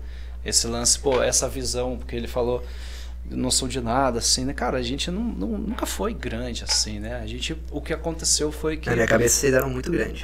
Na minha, na minha também. A gente- a Vo- Nossa, vocês eu dois, também. vocês dois, na minha cabeça A gente nunca- grande. A gente foi enganado, Eu, eu gente. lembro muito bem da, de, da, do, de como estava escrito na primeira vez que eu vi no cartaz. Como é? A, a letra, a Ah, a tipografia. fonte. Não, a gente nunca, nunca, É verdade, nunca né? conseguiu, por exemplo, fazer um show cheio no Hangar 110, que, porra, hoje em dia pra gente com o Zander é, é clássico, assim, sabe? Mas, mas é isso, cara. A gente foi talvez uma banda que, que, que pegou a enxada ali e desbravou. e, Quando e- chegou e- aqui, tudo era mato. não, e a gente. Vocês cara, correram pra que a gente pudesse andar. a gente teve o contato assim com essa coisa do do, do, do, do- do emo ali, né, cara? Assim, numa época que isso aí eu acho que 98, 99, que a gente foi fazer um show em BH e a galera já tava ouvindo uns fugazes, uns hot water music, um bagulho que mudou a nossa vida, assim. A gente pegou uma fitinha lá com o Ian, Ian Dolabella, tocou no Ixi, no Heffer, tocou no Diesel, é, já, pô, tinha o espaço impróprio Sim, lá. sim. Então já, já tinha uma galera ouvindo isso e passou pra gente, só que todo mundo fazia, como o Sebas falou, o som inglês, assim, né? E a gente talvez tenha sido uma das primeiras bandas, se não a primeira, que fez esse tipo de som falando a, a real direto, a letra em português. E aí isso, cara, com um som esquisito que ninguém tava fazendo, deu impacto. A gente foi, a primeira vez que a gente foi tocar em São Paulo, veio tocar em São Paulo, quem agilizou esse show foi o Tielo, Sim, que era guitarrista do Dance, sim. mas na época não era ainda, Acho que é do River Boys, né? era, era do River Boys, e a gente foi tocar em São Miguel Paulista, lá na área dos caras. Sim. E, cara, isso eu nunca esqueço também. A gente marcava o show por carta, nem, nem telefone, era muito caro. Mandava carta, ó, tal dia, então show, beleza. Que dia que você chega? Aí tinha que, pô, meses antes, né? Ah, vou chegar tal hora na rodoviária. Aí beleza, aí a galera mandava a grana dentro da carta. Custava tipo 15 reais uma passagem pra, do Rio para São Paulo. Era muito barato. E a volta vai depender da bilheteria, a gente compra lá na, na hora. Cara, e, e beleza. depende de qualquer coisa, vocês começam a morar lá no Rio. Não, e beleza. Cara, não, se não tinha, nessa época não tinha picareta no rolê, era todo mundo muito pelo amor. Então, tipo assim, porra, beleza, vambora. Aí, cara, chegava na rodoviária, cara, será que a galera vai vir? Não tinha celular. Como é que eu vou ligar? É mesmo, Não é. tinha, cara, tinha, ainda. inter- não tinha internet, celular, e-mail, cara. Ninguém usava isso, era carta, velho. Carta. Tinha que ter sensacional. certeza. E aí você chegava ali e falava, será que a galera vai, vai colar? Mas vai, cara, você sabe, não, te- não dava medo. Você confiava, aí passava cinco minutos. Opa, chegava, pô, chegou o Marcelo lá de Moicano, a galera e tal, pô. Verdade. E aí, cara, beleza, vamos lá pra casa. E aí você ficava na casa, junto com a família. Acordava de manhã, conhecia a mãe e tal, pô, e aí, beleza, tô no sofá. E aí eu lembro que a gente fez esse show, né? E aí, tipo assim, a galera que tava nesse show, tipo assim, caralho, que porra foi essa? Assim, que, que, que aconteceu? Passou um tempo, veio Dance of Days, cara, em português, e aí os caras, uf, com certeza. Foda, É, é, outro dia eu tava conversando com o Mauro sobre isso, e, cara, é a maior banda emo que já teve no Brasil, com certeza absoluta, cara. Foi uma época ali, cara, que o Onumi tava assim, cara, era a maior banda que É. tinha, cara. Tipo, Essa época e, que eu toquei no Dance era todos os shows lotados. e por isso, porque começou a, a E era bem undergroundzão. começou a mesmo. cantar sobre coisas que, Era. que não se falavam nas músicas, sabe? Sobre essas coisas que, o- que o Sebas falou, cara, sobre coisas pessoais e sobre, sobre coisas muito íntimas, assim, né? Exatamente. E isso conectou uma galera, e o Dance of Days tinha uma característica de, cara, não precisa tocar bem, tem que fazer, sacou? Exatamente, meu. E isso, cara, pô, começou a Obviamente, colar uma molecada que já não era mais essa molecada classe média branca do condomínio. Começou a vir a galera da quebrada e a galera. Porra, e isso daí foi um movimento que mudou tudo, cara. Mudou tudo, sacou? E daí pra frente, assim, não sei. Até hoje eu não sei muito bem por que, que talvez o Dance of Days não tenha, né, ido junto com, com Glória, com É NX. coisa, é. Não sei, muitas coisas acontecem Muitas no vezes. caminho. Mas assim eu vejo que assim como a gente talvez tenha jogado ali a primeira a primeira, a primeira faísca, né, que acendeu isso e os caras levaram isso para outro jeito, fizeram ali e depois levaram pro Glória, levaram pro e vai passando, sacou? Eu acho que, que que vem muito isso, cara. Vai vai uma coisa levando a outra. Sensacional. Vamos fazer uma rodadinha de perguntas aqui que a galera tá fazendo no YouTube e no Instagram. A primeira é pro Sebastião. Chora. É... A resposta do público às músicas nos shows da semana passada foi o esperado. Não. Não foi esperado. Pois eu esperava que todo mundo fosse ficar assim, sem falar nada. Ô, velho. Eu tô. Eu ainda confesso que agora eu tô conseguindo processar as paradas tudo. E. sobre como foi esse final de semana, porque eu. E só de falar isso já me deu até vontade de chorar. Eu acho que é muita emoção e ver vocês falando, e ver vocês, e ver. Tá, enfim. E eu sou difícil de chorar em momentos tristes, mas quando acontecem coisas felizes eu, eu sou muito chorão. É... Porra, velho. Preparei um, lancei um projeto na pandemia, dentro do quarto, aprendi a produzir, aprendi a gravar. Obviamente não consegui chegar até onde eu queria, então tive que chamar pessoas parceiras para somar. Então, né, fui gravar lá no Costela, no estúdio do Capilé, chamei vários parceiros para somar talento, assim. Mas é um projeto que era muito feito do quarto, dentro do quarto. E. E, de, enfim, com a Francisco, com estar longe dos palcos, com tudo isso, eu vou ser muito sincero. E voltando na pergunta anterior de se virar da música, eu não sou a melhor pessoa pra produzir shows e pensar grande. Eu sou da pegada, tipo, me dá um violão e eu vou tocar na boteca aqui da esquina e Isso é isso vai rolar e vai dar certo. Passar o chapéu. Vou passar né? o chapéu, velho. Vambora. Porque, porque pra mim, daí é, é- esse é o chão, do chão não passa, tá ligado? Esse é, essa é a minha parada que eu sei que se eu fizer todos os dias, eu vou ter onde comer, onde dormir, enfim. É, então na minha cabeça eu pensei assim, quando eu voltar nos shows, eu vou ver se eu marco algum show com alguma banda, procurar assim aqueles espaços, menores espaços possíveis, pra, enfim. E aí, quando lancei o disco, eu vi que a repercussão foi muito foda, muito pra além do que eu imaginava. É, e, e aí quando veio esse convite de lançar, de fazer os dois shows de lançamento no Opinião e no Cine Joia, que são dois picos assim, historicamente assim, Responsa, né, meu? é o Opinião, que é o pico de Porto Alegre, tá ligado? E é o Cine Joia, que é o pico de São Paulo, é o lugar onde todas as bandas gringas, as bandas grandes estão. E eu vou lançar meu, meu projeto, que eu fiz no meu quarto, lá. Aí no começo falaram assim, por causa da pandemia, a lotação vai ser muito reduzida, vai ser só 200 pessoas em cada show. Falei, então beleza, a pressão não é tanta, com 200 pessoas, tá tudo de boa, qualquer coisa, se tiver vaziozaço, tem a desculpa de que é pandemia e tá tudo bem. Só que como vocês falaram, a- na pandemia tudo muda todos os dias. Um dia é uma coisa, outro dia é outra. A gente não sabe se vai ter show ano que vem ainda, mas a gente torce para que tenha, se planeja para que tenha. É, e aí, duas semanas depois falaram, então, não é mais para 200 pessoas, é- é- agora pode 600. Aí eu tipo, o quê? Não, não, mantém tudo Não, po- não pode, bora manter, não, não. A legislação diz que a gente- agora a gente pode abrir e e a casa vai abrir, é isso aí. Passou mais uma semana, lotação máxima, pode entrar. E eu falei, meu Deus do céu. Olha essa enrascada que eu fui me enfiar, velho. Como é que eu vou tocar um dia antes da Francisco, na opinião, e logo depois no, no Cine eu, eu, aí eu comecei a entrar em pânico. E aí comecei a ficar muito assim, meu Deus, ninguém vai colar, ninguém vai colar, ninguém vai colar. E e aí, na opinião, a venda de ingressos estava. Pô, se fosse uma casa pequena, estaria ótimo. Mas considerando o tamanho da opinião, eu. Era muito pouca. Assim. E aí eu falei pra galera da produção: quer saber? Nem me fale. não- Vou fazer o melhor que eu posso, vou ensaiar tudo que eu posso. Não quero saber quantas pessoas vão colar. Vamos, vamos- ver no que, que dá.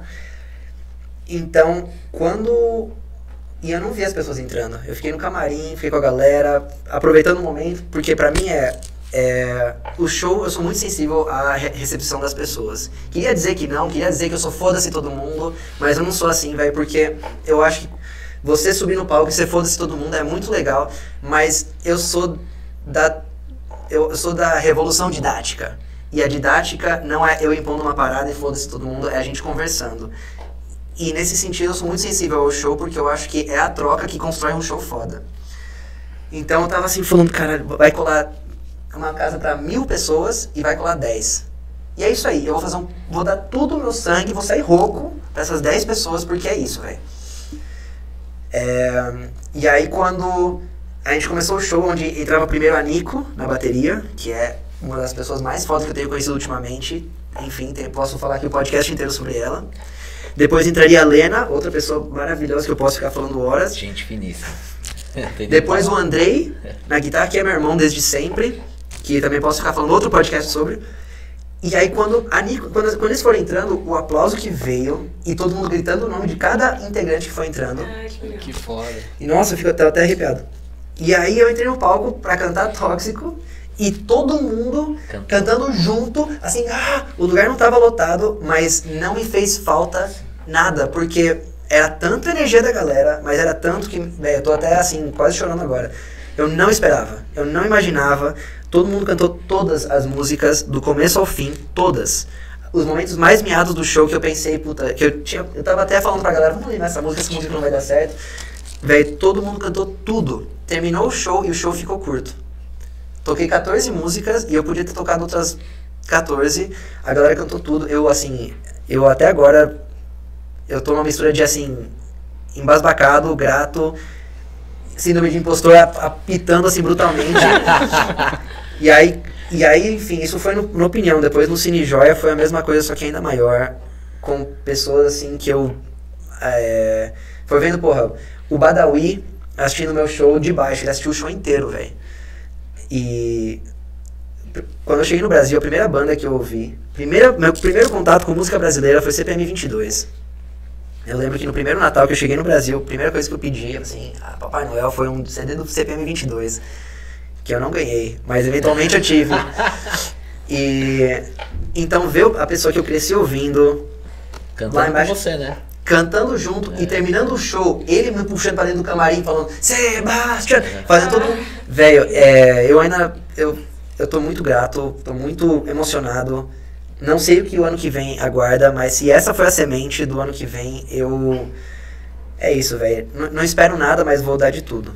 Ó, eu vou aproveitar o gancho porque uma amiga aqui, ó, C. Carol, eu acho que é C. Carol, não sei como pronuncia o arroba dela, ela Desculpa, perguntou... a pergunta só foi de, da Entre Cidades, antes que eu ia. Acabei não falando quem perguntou pra ela. Ah, eu tá. Foi Entre Cidades. Que ele, é, aqui a pessoa pergunta se você pretende voltar para Porto Alegre, se você gostou de lá, porque tem criança de colo correndo e pedindo. Aí, hein? Ah, velho. Ah, por mim, Ai, ó, acabou de sair de lá e as pessoas já querem Eu que você volte. É que foi muito foda, velho. Foi muito especial e o comentário de todo mundo foi muito foda. Eu. Eu, sou meio. Pô, velho, eu, eu gosto de ouvir críticas, porque eu acho que as críticas nos fazem melhorar, mas receber elogio é uma parada que eu fico assim, meio. sem, sem saber como lidar, porque. Meu ego fica crescendo, eu fico, eita porra, não pode crescer tanto assim não. E aí ao mesmo tempo é muito bom ouvir, só que aí não sei, não sei como agradecer de um jeito que a pessoa também se sinta bem. Aí eu fico meio constrangido e, velho, foi foi muito foda. Foi muito foda, velho. Eu quero, por mim, voltar pra Porto Alegre semana que vem. Bora. É, o pessoal já tá. Eu tô aguardando o convite aqui. Aliás, Mi, sobre o show do dia 12, Hum. Dani Lima quer saber se vai ter asas fracas e já avisou que já, já tá tudo certo pra colar show. Olha só, Dan Lima. Dani Se for que. Dani Lima, Lima. será que é o Dani Lima. Cismaia? Tá. Eu pensei que poderia ser ele, mas eu não sei se é ele. Ela falou Dani Lima, né? Não, Então, Dan. É Dan É Lima. Dan. Pode ser o Dan Cismaia, meu grande amigo também. Next Level. É, do Lex Level. Então, eu acho que a gente não vai tocar essa música. Porque a gente tocou essa música há muito tempo, né? Mas Você entende? um É, é, vamos ver se a gente toca, né? Vamos, é, já há quase 15 anos tocando esse som. É, é, aliás, Aí a gente uma- tem que limar umas músicas, é inevitável. Não, Dami, Acho que não, é com certeza não. É, já ensaiou, né? Não vai rolar, não cara. Primeira mão não vai rolar. Já tô avisando, Dan, não, não vai com essa... Já tá Tem, pronto. não vocês sabem, mas tem um meme Acontece, muito famoso é, da, da Kendall Jenner falando assim: Ah, se a Rihanna não tocar tal música, eu vou ficar muito triste no Sim. show. E daí a Rihanna responde: Então nem vem. É, não, é, que é, é que é difícil. O repertório é uma coisa muito. Mas Lima, complicada. colhe no show. É, não. Ela vai. Vai ganhar um beijo na boca. Tá? Ah, então tá tudo certo. Ó, e Ah. tem, acho que mais de uma pessoa perguntou quando sai som novo do Glória. Então, a gente já gravou três sons novos. ah, ia lançar esse ano. Só como ficou tudo muito conturbado, apareceu esses dois shows aí com a Pindorama, culpa do Ronaldo, que não vai sair ó. bem aqueles. Então, como apareceu muito show, a gente teve que, que dar uma atenção maior pros shows. E a partir de janeiro a gente começa a lançar essas músicas, né? São Ah, três sim. músicas. E logo a gente vai começar a gravar um disco novo com essa formação nova, né? Que tem integrante novo. É o que o Bill falou, a gente também mudou de formação. Não conseguimos colocar essa formação ainda na estrada. Mas vamos lançar disco novo ano que vem, e além das três músicas que já estão pra sair aí. Choradeira, né, cara? Pra cima. É, Eu tenho uma pergunta minha de Sam. Como é que tá pra vocês é, agora o uso tipo de internet pra divulgar? Porque agora não te- existe mais só. Antigamente o Fotolog, daí depois o Fotógrafo Instagram. MySpace. É, daí agora é TikTok, daí no Instagram é o Reels, daí tem vídeo, daí tem shorts do YouTube. Twitch. Né? Twitch. Você começou a usar a Twitch também? Eu tenho Tem uma, uma pergunta pergunta, sobre né? a Twitch pra Sim. você. Tipo, é muitas redes, assim, tipo, vocês Como estão vocês lidam testando com isso? tudo? Eu assisti esses dias, achei Não. barato. Pô, vamos lá. Eu achei bem legal, cara, que vocês Sebas colocam vai, três. né? Tô, agu- tô aqui aguardando, tô aguardando o convite. Tô sabendo que o Sebas já vai, mas. Ah, lógico, você né? Vai, mas Ah, quem perguntou da Twitch E. sobre como tem sido usar essa, essa nova rede. Lógico que eu vou, né? Hoje você tá ligado, né? Mano, O claro. Bill já é twitteira. Ah, eu, assim, já tem um ano lá que estamos lá toda semana na Twitch. Foi o Entre Cidades também, perguntou Grande como é que tá sendo usar L- este LK. Grande LK. Um abraço, meu amigo.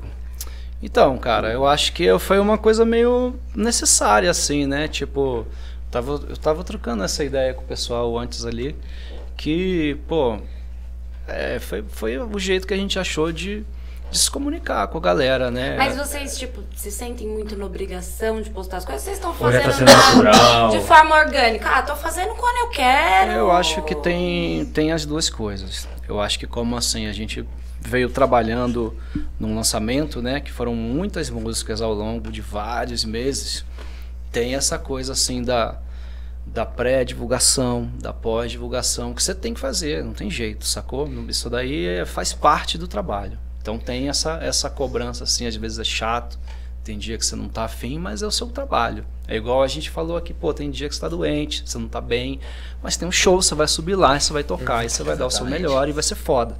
Cara, quem vai no show não tem que sair de lá e falar, cara, esse foi o melhor show da minha vida. Não importa. Sempre assim é o que a gente tenta fazer, né? Acredito eu. É isso. Então é meio isso também, cara. Já que a gente tem que fazer, vamos fazer o melhor possível. E aí, ao longo disso, você vai encontrando também coisas que você curte fazer, né? E se conectando com pessoas que gostam do que você faz, não, não necessariamente só, só das músicas, né? De outras coisas que você faz e continua que, e, e acaba rolando um assunto ali, né? Por exemplo, eu trampo também com produção, mixagem, vem muita gente perguntar disso, aí você já isso é começa, legal. você já começa a trocar ideia disso aí. É, porra, eu, eu sou vegano, então, tipo assim, às vezes eu posto receita, coisa assim, e a galera, pô, onde que você comprou isso? Como é que faz isso aí? Então, são vários assuntos que vão surgindo e criando ali meio que o seu universo, que no final das contas é você, né, que tá na música. Então, tudo aquilo ali tá ligado. E eu acho que você vai se conectando com várias pessoas, assim, em diferentes níveis, e isso tudo acaba levando ali para um momento que você lança uma música e alguém ouve e fala: caralho, entendi por que, que você fez isso, porque eu vi você falando daquela parada e você contou essa história. Então eu acho que é uma coisa necessária, assim, sabe? Como, eh, você, a pergunta, no caso, era como você eh, encontrou a Twitch? Você, você joga? Você é gamer? Nada, Porque cara. muita- não, não, gamers não, usam a não. É Twitch, porque né? a Twitch é, é- o grande lance da Twitch é que foi um lugar onde é, você pode streamar, por exemplo, é, clipes do YouTube, que é o que eu faço, e não, e não, não rola ban, né? Ah, sim. Tipo assim, é um, é um bagulho onde você. Talvez pelo meu canal ser bem pequeno, não sei, porque tal, nem sei se, se, se na, na, na prática você poderia fazer isso, mas por se ele- Semana que vem o canal agora. viu caindo. Acabou de avisar a galera. Mas, é, mas então, mas, mas em algum momento era liberado. Agora eu não sei como tá. Mas e aí a gente começou a fazer e estamos fazendo até hoje. E, e é uma forma de também de, de relembrar um pouco o lance da MTV, que a gente adorava Ai, de ver clipe. E tipo assim, você mostrar som novo e conhecer som novo, porque se você ficar preso ali no lance do, do algoritmo, né, cara, das plataformas, se eu ouvir, sei lá, o Glória, ele vai começar a mandar todas as bandas iguais ao Glória pra mim o dia inteiro. É assim. Sabe? Então no MTV, se você estava vendo Glória, depois entrava, sei lá, Ah, o Pato isso é Fu. Teve tantas Entrava bandas o que eu Planet descobri, Ramp. assim. E aí você falava, porra, que foda, quanta coisa legal. E, aí- e todo mundo gostava de tudo, cara. Sabe? Não tinha esse negócio, pô, só ouça isso aqui. Então hoje em dia acaba que vai ficando muito segmentado, muito nichado. E isso pra mim é um problema porque, cara, a molecada fica só ouvindo a mesma coisa. E aí, cara, tem o público disso, tem o público daquilo. E, cara, e por que, que não pode conversar, né, essas paradas? E, e isso é uma coisa que, inclusive, esse lance que a gente que a gente quis fazer, e o Sebas também fez bastante no álbum dele, dos feats, né, cara? De você chamar outra galera para participar e, e, dar uma outra cara, levar para um outro universo. E isso também é uma coisa que é bem legal e que na Twitch a gente faz também. Se eu, sei lá, convido o Mi, convido você. Cara, são feats eternos. E aí vem, vem gente que te conhece, que passa a conhecer ali. E a gente mostra coisa nova. Não fico ali para mostrar, ah, ouve aqui minha banda. Não é isso, sacou? Mas, consequentemente, pô, que legal esse programa, quem é esse cara? Pô, vou ouvir o som. Hum. Então, uma coisa vai levando a outra, cara. É, você é... acabou respondendo uma outra pergunta, que era como você escolheu os convidados do álbum. É, é isso. É nessa... É isso, vai conhecendo encontros, cara, são acasos. Porra, cara, que legal se trombou Porra, cara, você não quer participar? Quero. Pô, a gente tem uma história e juntos. misturar estilos Vamos contar também, isso né? nesse não disco? Só o pessoal. Exatamente. Vamos contar isso nesse disco, nessa música. Pô, essa música aqui lembrei daquela pessoa. Vou mandar para ela ver se ela curte. E felizmente todo mundo curtiu e topou e foi massa, sabe? Mas precisando amizade, né? Através Exatamente, cara. E, e, e, esse é um jeito como a gente estava sem poder tocar e geralmente no show é uma coisa assim, pô, vou fazer um show. Quem que eu vou chamar? Puta, vou chamar o Sebas. Sebas, topa fazer esse show junto com a gente? Beleza. E aí o show sempre foi um feat, né? A verdade é essa, tem três bandas, cada uma traz um pouco ali do público e junta, ah, conheci, não conheci. Como é que faz isso sem um show? Porra, na música, cara. Isso já foi feito há tanto tempo, sei lá. Pega aí Caetano e Gil. Cara, Nossa. cara, por que, que no rock não tem isso, né? Por que, que a gente não pode também fazer, cara? Isso é muito massa, cara. Então, eu acho que, que é esse lance. E, e, aí essa pergunta aí da Twitch é um pouco disso, cara. De poder ter uma espécie de. Uma espécie de palco ali onde você pode trocar ideia com a galera e apresentar o seu trabalho, apresentar outras bandas também, convidar as bandas para participar. Ter mais liberdade também. E consequentemente né? acaba que outras pessoas que fazem também vão te convidando, você vai participando hum. de outros discos, de outras músicas. Isso também é muito legal, sacou? É muito massa. Ó, Seb, Nath Assis perguntou quando terá outra edição do Punk Nico e Emo, por favor. Então, é... Que agora, eu não sei o que é, mas agora eu tô extremamente interessado e quero que você explique. É. vou, vou, anunciar, vou, anunciar, amanhã. Ah, tá. É, isso, isso, ah, achei que você é, não, isso eu nem falei pra ninguém, mas eu vou anunciar isso amanhã.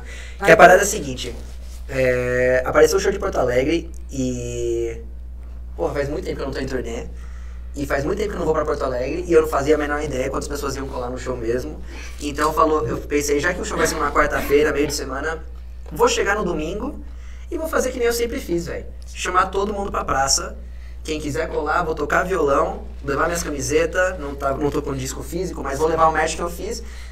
E vamos ver o que acontece, porque se colarem algumas pessoas, com certeza vai mais um show de quarta-feira com certeza a gente vai fazer amizades e querendo ou não, para um projeto novo, a melhor coisa que você pode fazer é começar a construir comunidade em cada lugar que você passa. É isso, que é a mesma coisa de estar nas redes ali, tu é, vai achando aonde que funciona, onde que a galera gosta, né? Pô, aqui tá rolando, vamos, aqui não rolou tão bem, vamos ficar por aqui. Né? Exato. É isso, e no fundo o objetivo é sempre, pô, agora vamos todo mundo no show? Bora, É né? isso, é, é isso. isso. Aí eu marquei esse rolê, e falei, vou dar um nome legal, já que vou para Porto Alegre, no Redenção, vou dar, fazer um piquenique. Eu falei, um punknique, um punknique emo.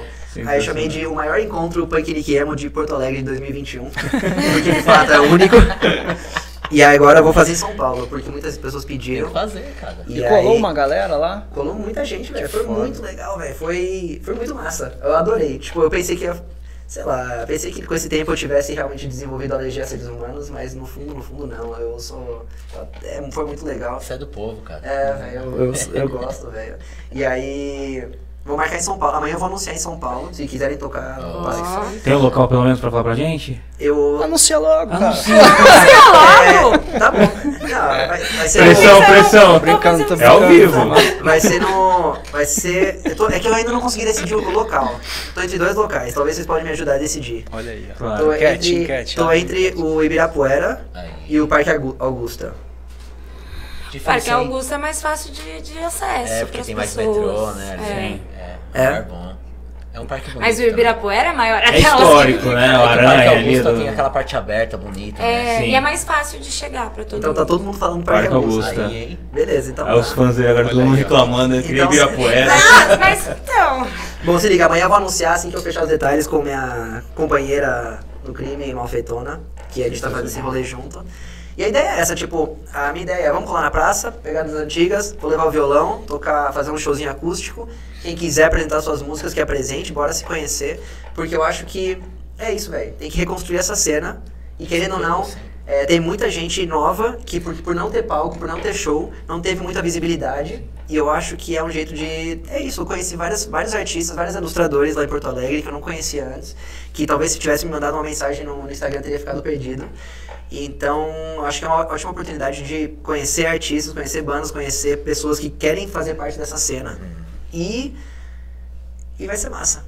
Então amanhã eu vou anunciar esse próximo Punk Nick Emo. Primeira edição de São Paulo. A maior edição de São A Paulo. maior edição de São Paulo de 2021. Vai- Vai, vai ser virada 21 é ainda ou 22? Vai ser 2021. 21 ainda. É. Daí a, a- depois vai a maior de 2022. Mas é louco isso que você tava falando de, da- da- do uso das redes. E aí eu posso, velho, eu posso falar um podcast inteiro. É, eu ia falar, você é blogueira. Ah, eu falo mesmo. Mentira, eu sou meio. Eu sou, eu sou tripolar, né? Então, é, posso estar falativo, mas também posso estar meio, meio introspectivo. Hoje eu acho que eu tô falativo, aparentemente. É, mas é muito louco porque, querendo ou não, música é comunicação, né? A arte é comunicação. E a arte varia. A comunicação varia conforme as tecnologias, né? Então, quando. Antigamente, a gente pode dizer que uma das tecnologias que tinha era um teatro com uma acústica boa, pra todo mundo ficar quietinho e uma orquestra tocar. E essa era a tecnologia disponível para se comunicar. É, eu vejo que as gerações que vão envelhecendo sempre vão ser mais resistentes às novas tecnologias e sempre vão tentar lutar contra elas. Então, quando começa a surgir o vinil, as velhas as velhas é, pessoas vão ser mais resistentes. Quando começa a surgir o disco, quando começa a surgir, surgir a época do, do streaming, né? O que que é Metallica processando a Napster, né? E esse caso fenomenal. É, e eu vejo que hoje a parada é, velho, a tecnologia, a tecnologia que existe hoje é TikTok entrega mais música Sim. do que rádio, do que novela. É, a gente pode lutar contra e oficializar que somos a velha guarda, ou a gente pode aceitar que a tecnologia muda e a gente Se adapta. se adapta e aprende com isso. Sim. Dizendo isso, eu não entrei no TikTok ainda. Tô- Ainda. tô- Mas- tô- mas vocês vão ver que eu vou virar TikTok algum dia desses. É, porque também tem isso. Ao mesmo tempo que a gente se adapta à tecnologia, também tem os limites pessoais que a gente vai encontrando Isso. e os nichos que a gente encontra que não necessariamente querem fazer parte desse desenvolvimento de tecnologia. Então, tem muita gente que não tá afim de entrar no TikTok também. Sim. Tem pessoas que se comunicam de outro jeito. Tá tudo bem, acho que em primeiro lugar você tem que se respeitar. Porque se você for seguir somente o fluxo, você vai adoecer. Então, encontrar seu limite de como é que você vai lidar com isso. Mas ao mesmo tempo procurar se movimentar com o rio, né? É uma, acho que é. Tem uma pergunta aqui que eu achei interessante. Depois eu vou achar o nome da menina que fez, mas ela perguntou quem são os três artistas favoritos de vocês. E eu acho que como artista ela tá querendo dizer artistas no geral, não só músicos. Putz, cara, difícil. E daí é muito pergunta. abrangente, né? Então eu vou mudar para os três Música, músicos favoritos de vocês. Caramba, hein? Nossa. Bom, é, Pô, pode ser quatro? Pode ser músico, pode ser banda É, também. é, pode ser banda, não, não necessariamente Artista ou uma banda. pessoa só. eu gosto muito do Maynard James Keenan, que é o vocalista do Tool, da Perfect Circle. É um cara que eu gosto muito, assim, é uma banda, o Tool é uma banda que eu me influencio há anos.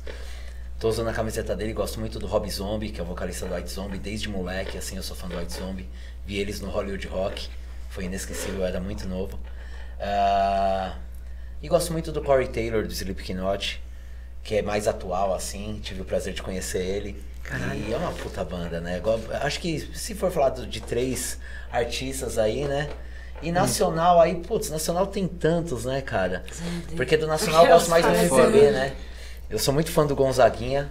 é, por mais que as pessoas achem estranho, mas gosto muito do Gonzaguinha. Eu cheguei a estudar bastante dele. Que legal. Ah, e, pô, até dos artistas novos aí, meu amigo de coração, um beijo pra ele, Fernando Anitelli, do Teatro Mágico. Sensacional. Maestro, Que é, maestro. que é um irmãozaço meu. Fez Então- uma participação no disco do Glória. Sim, participou do nosso disco. É mesmo? É. Que do caralho. Fernando é um parceiraço, né? Eu vi o Teatro Mágico começando ali no Amagon, né? Com o seu Odácio, pai do Fernando, vendendo o, o Merch num carrinho e virando uma loja, o Merch, né? e também o Rodrigo Alarcon, Não. pô, que é um Ah, moleque aí que tá vindo com Eu ia, eu ia fazer essa pergunta em seguida, assim, É. quem vocês poderiam falar dessa nova geração que vocês cobriram na pandemia e tudo mais. Eu acho que o Rodrigo Alarcon foi uma das que você pegou nesses últimos anos Cara, aí, foi né? o artista que eu mais ouvi, né? Do ano. Eu vi, tava no seu. Spotify É, e tal, né? Eu sou apaixonado. Vocês conhecem o Rodrigo Alarcon? Conheço. Conhece o Bill? Eu não tô ligado. É, eu sou Cara, apaixonado escuta, por ele, é muito cara. bom, muito Sou bom. apaixonado mesmo pelo Alarcon. E tem o Ext, né? Que é a banda que eu tô lançando aí, que tá vindo com tudo. Tô dando uma força pros moleque. Tô fazendo meio que um um coach band, Um né? Então, apadrinhamento. é, ali. então tô arrumando bastante show pros moleque, é uma banda que eu aposto muito. E é isso. Sensacional. Ah, acho que. Se der pra emendar também os novos também, tá. Ah, cara, né? John, Paul, Ringo e o George, né? Só aquela galera lá. Esses só- quatro aí. Juntar esses quatro é alguma coisa. É, mas é isso, cara. Acho que, né, Beatles, cara, pra mim é, o- é, é, é o embrião de tudo ali, que, sei lá, de tudo que eu gosto. Começou ali. É, sei lá da onde que eles pegaram, né? Assim, nem me importa, mas acho que, que é o lance da banda se reinventar a todo momento, sacou? Cada disco é uma outra parada e, e, tipo, porra, agora tem esse documentário aí que você pode ver dentro do estúdio que é, putz, é impressionante. Então, cara, acho que em primeiro lugar Beatles, assim, uma banda que mudou tudo. Depois uma que eu presenciei, né, assim, quando era moleque, o Nirvana, quando apareceu também, tipo, cara, tipo, esquece tudo. É, é isso daqui agora pra frente. Então, assim, porra, não poderia deixar de falar. E, e nacional pra mim é, tem uma história que é muito pessoal, assim, de acompanhar desde o primeiro show que foi junto com Nação de Nada e tipo, cara, e ver o negócio acontecer, todos os passos que é Los Hermanos, assim, que até toda vez que eu, que eu falo e, e dos ouço, eu fico, tipo, é- é me- eu fico, tipo, cara, parece que foi até um sonho, assim, tipo, sabe, como que rolou isso tudo, sabe? Eu, eu- eu fui no último show no Também. Allianz ali, cara, e me lembrei do primeiro show, que foi no Empório, que era um pico para 60, 50 pessoas, que a gente, que a gente, que o Marcelo me ligou, né, falou, pô, é, Bill, eu tô com uma banda agora, chama Los Hermanos, vocês topam tocar? Eu falei, ah, beleza, vamos. Cara. E depois ver os caras no Allianz, assim, ver tudo que Caraca. rolou, eu falo, cara, é surreal. Surreal, sabe? Então, pô, pra mim, Los Hermanos tem que estar também nessa lista. Sem dúvidas. E na pandemia, você viu alguma coisa nova acontecendo? Alguma banda que você. Ah, cara, é foda percebi. porque eu vi tanta coisa massa que até é meio injusto assim falar, né, só de uma. Mas não sei, cara, assim, assim como me falou do, do Ext, né, cara, eu trabalho com, com menores atos e com molho negro já há um bom tempo e, e me sinto parte da banda, então, pô, teria que falar também, sabe? Tipo, se fosse assim, apostas assim, Molho Negro é uma É. puta banda. puta, cara. Menores já é muito consolidado, Tipo, amo sim. mais que tudo, mas Molho É, Negro tá é vindo uma com são, tudo, banda. né? tipo bandas assim que, porra, me emocionam muito, né, cara? E, eu, porra, é, é, é uma. É tipo assim, uma honra poder participar da trajetória e ver o bagulho também. Hoje mesmo eu tava falando no grupo com a galera do Menores, assim, né? Que a gente tava comentando do show. Falei, cara, me lembro do iníciozão, cara, da gente tocando em boteco e ver os caras no Fabric lotado. Pra mim é tipo, é isso, sabe? É isso. Caralho, nem acredito que isso aconteceu. O Ciro veio aqui no podcast, no programa que ainda não foi ao ar, ele e o Tomás, cara. Que humildade, o cara Ele é é, sensacional. O é Ele fala quietinho, baixinho Ele é assim. muito O fofo. Os três, Ciro, o Ciro ele, cara. ele veio para São Paulo e ele morou lá em casa, né, cara? Com- comigo, com a minha esposa e com a minha filha pequenininha. Durante meses, cara. E o cara era invisível, assim, tipo, você não via a bagunça do cara, sabe? Acordava mais cedo para tomar banho no banheiro para não atrapalhar. Olha, Brincava com a minha filha de manhã, ajudava quando não podia pegar na escola. Pô, o cara é meu irmão, assim, né? Não tem nem o que falar. Então, é isso, cara. É exatamente isso aí. sensacional. Nossa. Sério. Eu adoro o Ciro. O Cid é lindo, né? Eu achei Beijo, Cid, o Cirão. Celso, todo mundo Ah, ali. adoro todo bola. É, todos, né? Os caras Todos. são maravilhosos. Irmãos aços, cara. E eu adoro todo o match do molho negro. Nossa, adoro as palhetas rosa. É, então. é, então, que tem esse lance também, né? Da, da estética ali, de, de ser pensado e tal, que é, que é muito massa, né, cara? Também faz parte. Acho que a última vez que eu vi o, o, o João foi no, no. No último andar, no terraço, assim, de um prédio em Brasília, depois de um show, acho que era tipo 3, 4 da manhã. Que massa. Ótimo papo. Cara, estamos vivendo um momento bem rico, assim, de bandas, né? De, Cara, tem muita, muita coisa. banda. E é legal isso, que eu acho que, que são bandas que, como eu tava dizendo assim, né? Essa coisa do, do, do algoritmo ali, botando a mesma coisa, mas, cara, as bandas, elas estão cada uma fazendo o seu rolê, assim, um som diferente e, e- e eu não sei o público, mas as bandas estão muito brothers, assim, Sim, sacou? E isso todo é mundo curtindo o trampo um do outro. E, cara, eu não me lembro de uma fase onde eu gostasse tanto de todas as bandas, sabe? Eu falo assim, cara, tá todo mundo mandando muito bem, tá tudo muito foda. E, e, e- e tomara que agora a gente veja também, no, assim como o Sebas já falou, que já fez o show, foi foda. Do Menores Atos foi incrível. O, o Mi falou que já tá sold out. Tomara que a gente veja isso na rua agora, né, cara? Rodrigo Larcon, tem o Terno Rei que. Pô, que, Terno pô, Rei, foi- né? uma puta Pô, banda. Fez dois a sold out no Fabric. Puta que cara, pariu, estão né, cara? Tipo, também. É Realmente. Pra mim que, que faço curadoria de festival, tá um momento lindo, assim, É, de cara, é difícil, vários deve ser difícil até escolher, né? É, a gente vai criando Mas- várias labels pra Mas montar, nunca né, foi tão de uma fácil você montar um line-up eclético e Sim. que, que seja forma. foda. Mas que e que o ligasse, o, que o público É. visse toda essa E que galera. você pode colocar aqui nessa mesa todo mundo pra trocar ideia e vai ser massa, sabe? É É, isso, cara. uma coisa que eu e o Diferente Ale... de quando o Sebas falou do início lá, do clubinho, isso não tem Mas mais, olha, cara. olha bem. só, eu e o Ale Cavalcante, a gente tava lembrando esses dias que em 2009 teve um festival que ele fez aqui em São Paulo, que era tipo todas as bandas numa mini casa do Na Ocean Club. Na Ocean Eu toquei, Club. eu toquei é, eu fui, eu quase de morri. tudo um pouco. Glória, eu, Você pensei que ia vendo, cair. gente? eu pensei que ia cair. Eu achei que eu ia morrer lá. E era tipo, Foi era desde Cine, a Glória, Fake Number, Rancor, Sugarcane, Sugarcane, todas as bandas. Até o Restart tava nesse Sim. Restart, eram três andares diferentes, Era assim, três e todas as bandas da é. cena. E foi a última vez que eu vi E acontecer o último era um porão, assim. né? O último era um Foi porão. onde eu toquei. Foi onde ele tocou, onde as paredes suavam. Foi desesperador. Cara, Eram tipo 3 mil, pessoas, 3 mil pessoas no lugar, porque cabiam Caralho. 800. Foi desesperador esse. Foi. Eu, ia Mas Eu assim, esses dias ia eu tava vendo esse- esse- é, a galera falando, pô, que festival, essa, essas brincadeiras, e falaram do Pro Rock Festival. né, Pro Rock festival. Festival, eu lembro, cara. Foi- aquele momento ali, a cena, a cena aqui em. São Paulo tava pegando fogo. Tava muito lindo, Tava, né? todo- e todo mundo era, era, tipo, pessoas de, de gêneros musicais diferentes, Diferentes. mas que davam um rolê todo É, mundo que junto. Era Oxa, era. Angara, era Inferno, era Trap Trap House. Era sensacional essa, essa época. A gente não terminou ainda com, com o Seba falando dos três artistas. Pegamos o flagra no Não, celular. foi mal, foi mal.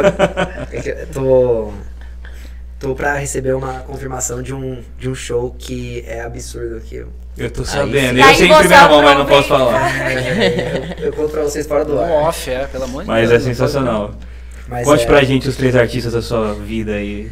Três bandas, artistas. Véi, eu tenho, assim, é que, é que uma coisa é foda, velho. Eu sou muito desacreditado com seres humanos, então eu procuro não idolatrar nem idealizar ninguém, porque, tipo, aprendo com, com, com todo mundo, mas não tenho ídolos, assim, não...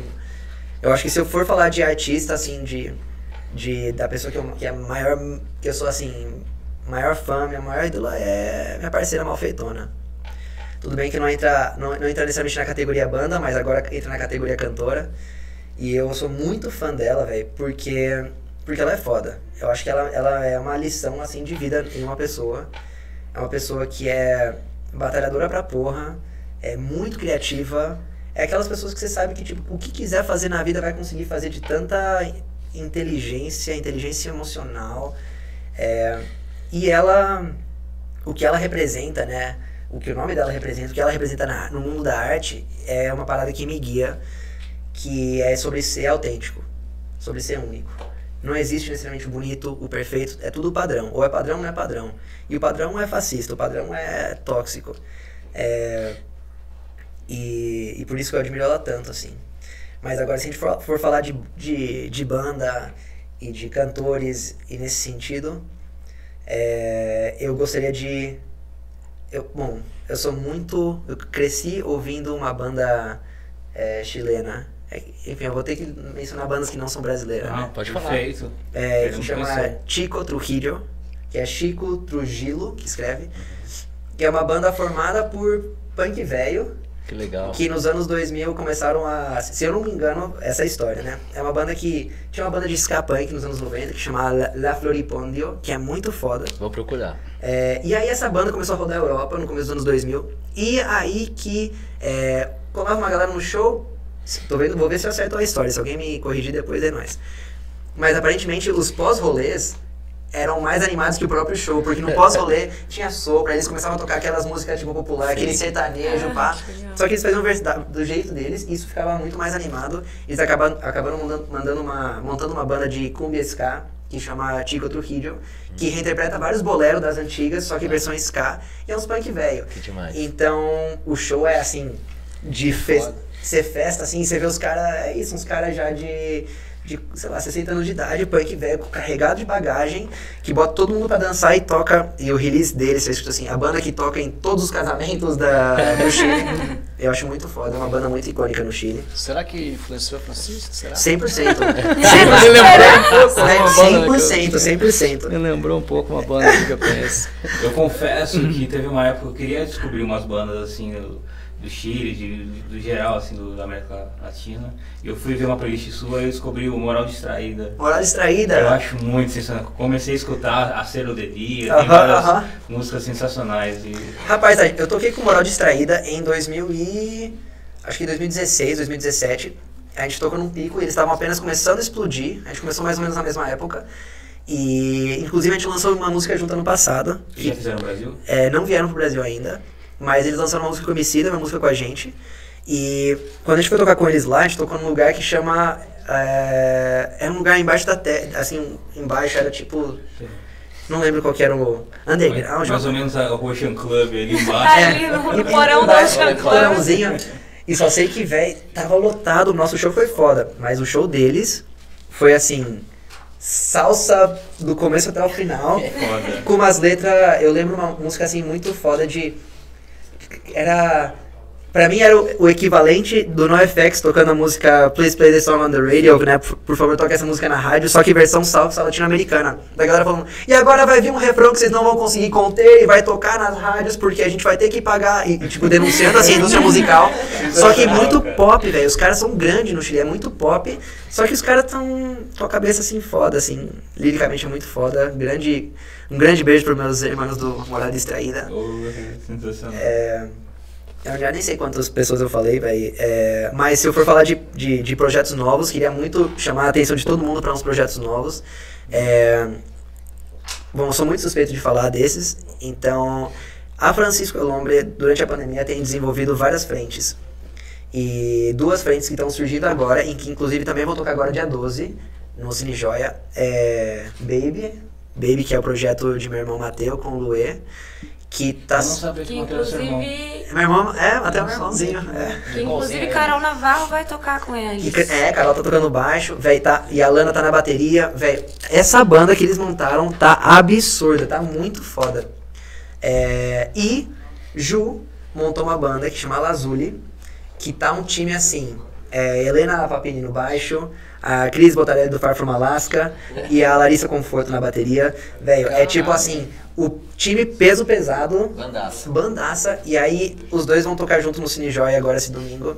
E eu sou muito suspeito de falar, mas eu acho que todo mundo devia ouvir porque a qualidade musical desses projetos é assim, de explodir. E se for falar de um terceiro projeto que eu não sou. Aí, não, não é necessariamente da Francisco, mas que eu conheço já há um tempo e que eu admiro muito, é a Corrida da Tuyo. A Tuyo eu acho uma banda absurda, de talento absurdo. E, e eu vejo um futuro absurdo na frente deles, assim. É, é uma banda que veio pra, pra ficar, assim. E por último, menção muito honrosa pra... Eu queria muito destacar é, um artista que eu comecei a acompanhar faz pouco tempo, mas que tem me surpreendido muito. é, que é... O arroba dele é Matheus Fazendo Rock. Que é guri novinho, tá começando agora e, e eu acho que o que ele traz no palco é muito é muita intensidade e eu acho que faz faz falta na cena de rock é, esse tipo de atitude, esse tipo de mensagem, esse, esse tipo de, de, de, de urgência de estar vivo, citando CPM, é, CPM não, Dead Fish, é, em cima do palco. E eu acho que é um puta exemplo, sabe? Precisamos. Matheus fazendo rock. Matheus fazendo rock, é, é. Precisamos de mais gente preta fazendo rock, sabe? É isso, galera. Gostamos muito dessas indicações. Pra finalizar, eu queria. Todo, todo, todas as bandas aqui já participaram de festivais, fora do Brasil também, é, de grandes festivais. E eu queria saber alguma conversinha, algum, algum, algum papo de bastidores que vocês já passaram. É, uma história. Você já falou assim, de perrengue, já falou, pode ser coisa boa, pode ser coisa ruim. É. Contem pra nós alguma historiazinha aí que está guardada. Putz, cara, tem, Tem muita tanta. história, né? É, Escolhe uma aí. pensar numa agora. Cara, assim. sei lá, é. Eu tenho, eu tenho uma mão na ponta da língua que eu vi uma foto que me fala. lembrou. É, rece- recentemente postaram uma foto, logo antes do show de Porto Alegre, postaram uma foto minha no Twitter, que eu acho uma foto épica, assim. é, que é uma foto que eu tô em cima da galera e a galera tá me empurrando assim, que foi. Terminou um show da Francisco lá com quatro pessoas de propina lá do Uruguai, no Opinião. E aí eu me estava me sentindo rockstar, assim. E aí eu pulei na galera e terminei o show assim. Sabe quando você termina o show assim em cima da galera? Eu Sim. falei, meu Deus do céu, tô realizado. E essa foto é muito incrível e, e bombou por um tempo, achei muito foda. É, só que o que as poucas pessoas sabem é que é, esse show foi o nono show sem a gente encostar numa cama. Então foi a, no- a nona noite sem dormir de fato. Era só dormindo em van. Em van, avião, que seja. Van, ca- Não, não encostamos numa cama. É, uma coisa é ficar uma noite sem dormir. Você já fica ranzinza, cansado. Duas noites sem dormir. Quem nunca, né? Três noites sem dormir, já, você já começa, tipo, começa a perder um pouco. Você chegou em cinco noites sem dormir, ou sem encostar numa cama, sua imunidade começa a baixar. Não, o corpo né? começa. a- É, não, não, dá certo. Eu lembro que tava todo mundo, assim. Porque era uma turnê junto da Francisco Lombra junto com Quatro Pesos de Propina, banda parceiraça, outra banda aí do Uruguai que tá acabando de lançar disco, Quatro Pesos de Propina é foda. Grandes irmãos. É, e eu lembro que acaba todo mundo destruído. Então, esse último acorde, não é que foi o show foi foda, é que a gente sobreviveu nove dias sem dormir e depois gente dormiu o dia inteiro. E aí, quando ele terminou esse último acorde, eu falei, velho, tipo, morre. Não acredito, terminou, terminamos, porra, pulei na meia da galera, só que o corpo não começa a responder tão bem depois de um certo tempo. E na hora que eu senti. Sabe quando você vai pular numa piscina seu pé já não está mais no chão e você já começou o processo? E ainda demora um segundo até você cair na água. E aí que você pensa, nossa, será que a água vai estar fria? Será que. não sei. Eu, aí, aí me- meu estômago fez um, um barulhinho que não foi muito legal. E aí no meio do ar eu falei, meu Deus, eu vou me cagar! eu vou me cagar em cima de todo mundo, velho! Não! Eu, eu lembro assim, cagando no ar. E, e, e velho, e, e- e, tipo. E olhando. E já ficando branco, assim, eu falo, meu, não! Tipo, é essa é a história que eu vou carregar na vida, tá ligado? Esse, eu- agora que eu me Mas você se consagro. cagou, de fato? Aí Não. quando eu caí em cima da galera, eu fiquei- eu assim. Então a foto, se você Travou. for reparar, eu não tô relaxado. Você tá- Eu tô assim, porque. Tava doido pra dar uma cara. Não, não, porque não, é- não era escolha minha. Eu sei.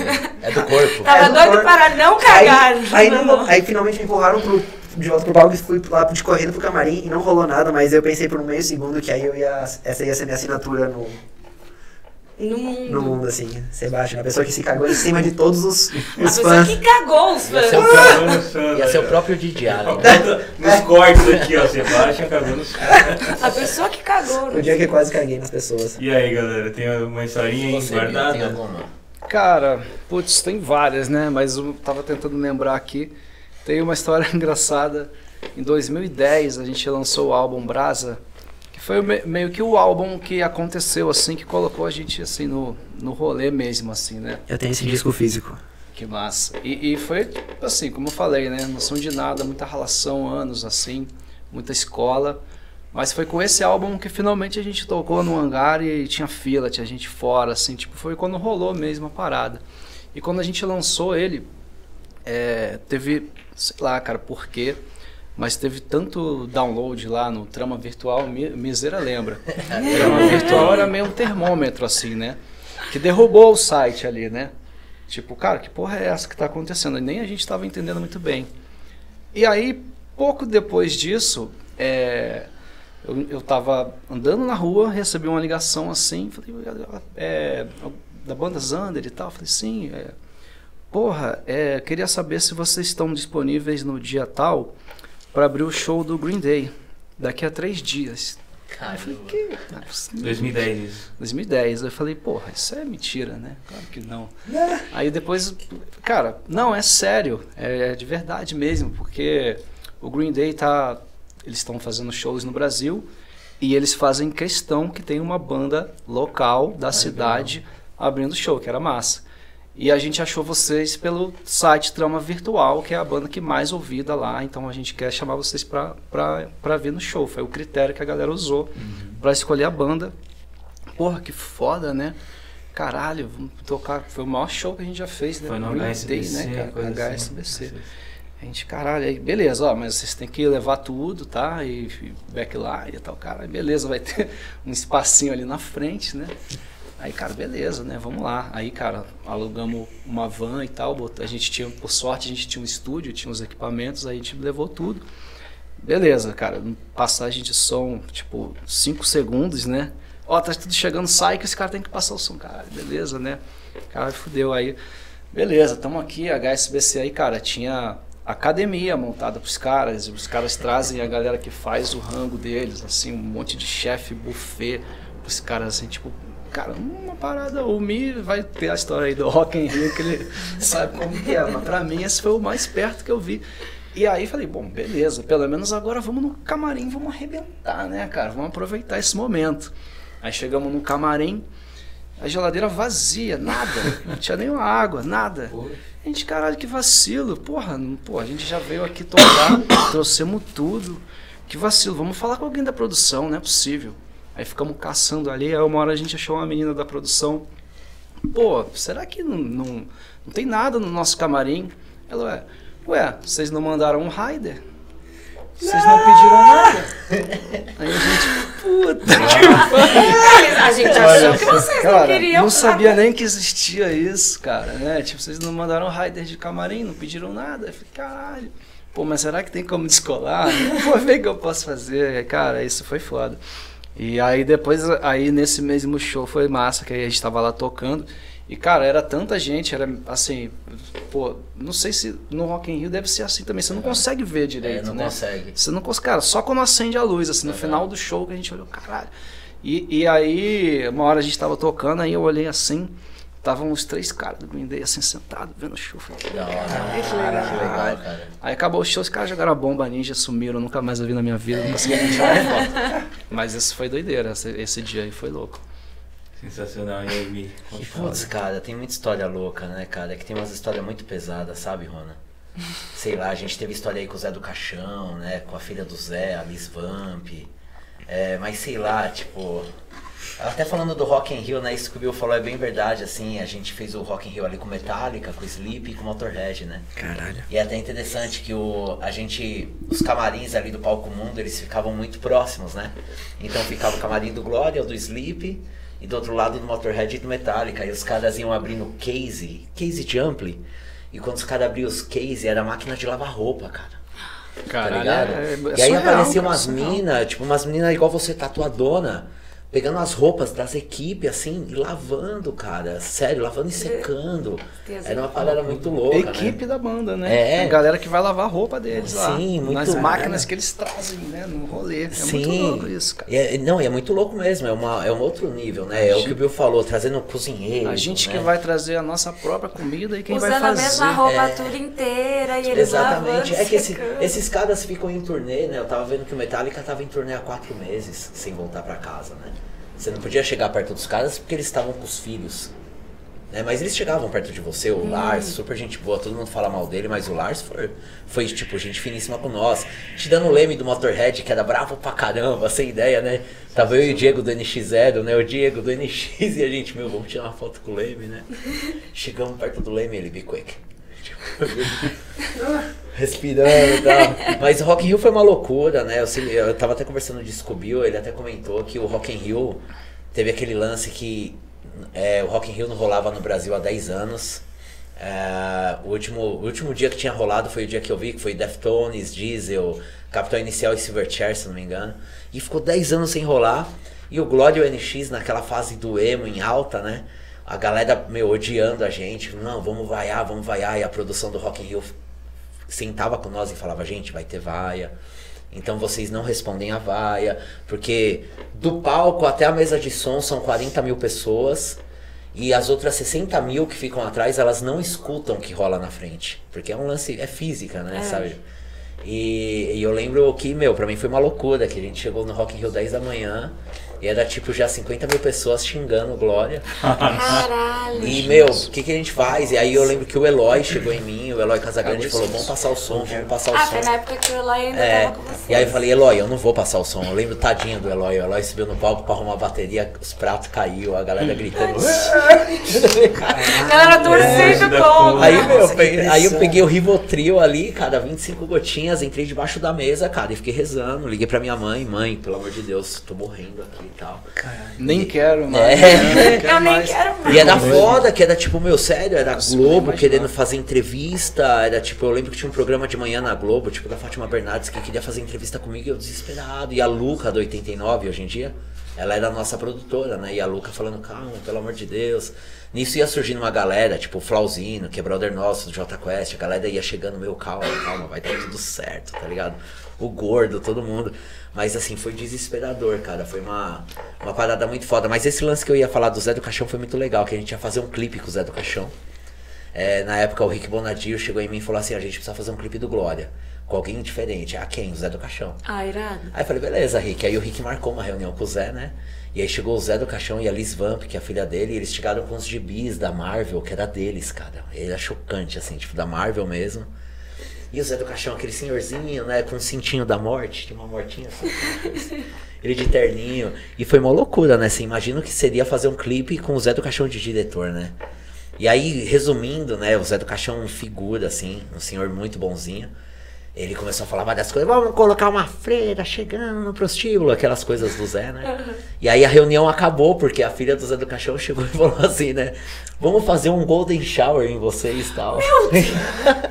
e eu achei o máximo, eu falei, putz, que Oh, e o Rick, não, vamos não. não, o pior de tudo foi o seguinte, a, a produtora nossa na época, que era a Marcela Fecuri, gente finíssima, a Marcela olhou pra mim, na maior inocência, na, na- numa mesona com o Zé do Caixão, e falou, Mi, o que que é o golden shower? Igual o Bolsonaro. Aí, eu- aí, eu, falei- aí eu falei assim, pô, Marcela, vamos receber uma mijadona na casa tal. Ela, Será o- Aí ela me acaba com a reunião agora, né? O mundo antes da Covid, Exatamente, né? bicho? Tá é. É. Aí o melhor era. Ela sugeriu o Golden Shower e eu Sim. bora! Não, e aí, aí o melhor foi que aí, tipo, eu tive que subir depois na sala pra conversar com o Bonadinho, né? Pra falar que não iria rolar o clipe, que eu queria outra pessoa.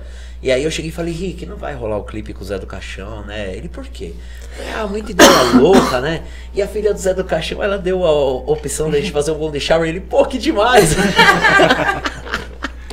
mas foi isso, mas foi... É muita história louca, né? É muita história. E como foi depois do show do, do Rock in Rio, quando vocês pararam assim? Cara, acabou. O Sebas falou uma coisa que é verdade. A gente- a- rolou com a gente, rolou com o Francisco Ombre. A gente tocou no Rock in Rio, palco mundo, 100 mil pessoas. Realmente, a gente saiu do Rock in Rio, Rona, a gente, eu lembro da gente voltando, que a gente fez um bate e volta pra tocar no Rio. Não foi esquema de ficar no Copacabana Palace, a gente pegou uma van, foi, tocou no palco mundo, todo o glamour e voltamos pra São Paulo, sem hotel, sem nada. Tá ligado? Foi punk o negócio. Por mais que teve todo o glamour. E a gente voltou pra cá pra tocar numa quebrada aqui em São Paulo. Pra tocar pra 300 pessoas, de 100 mil foi pra 300 pessoas. É isso, velho. É isso Tá aí. ligado? É o lance, é aquele lance que o Ramones, tem um documentário do Ramones que é muito foda, que o Ramones veio pro Brasil, tocaram aqui no Brasil, bombado, tocaram na Argentina, no estádio do Boca, lotado, e os caras chegaram em Nova York e foram tocar num pub, o Joey Ramone olhou pro Johnny e falou, mano, que porra é essa? É. E a vida é assim. E isso que rolou com o Francisco rolou com a gente. A gente saiu do Rock in Rio.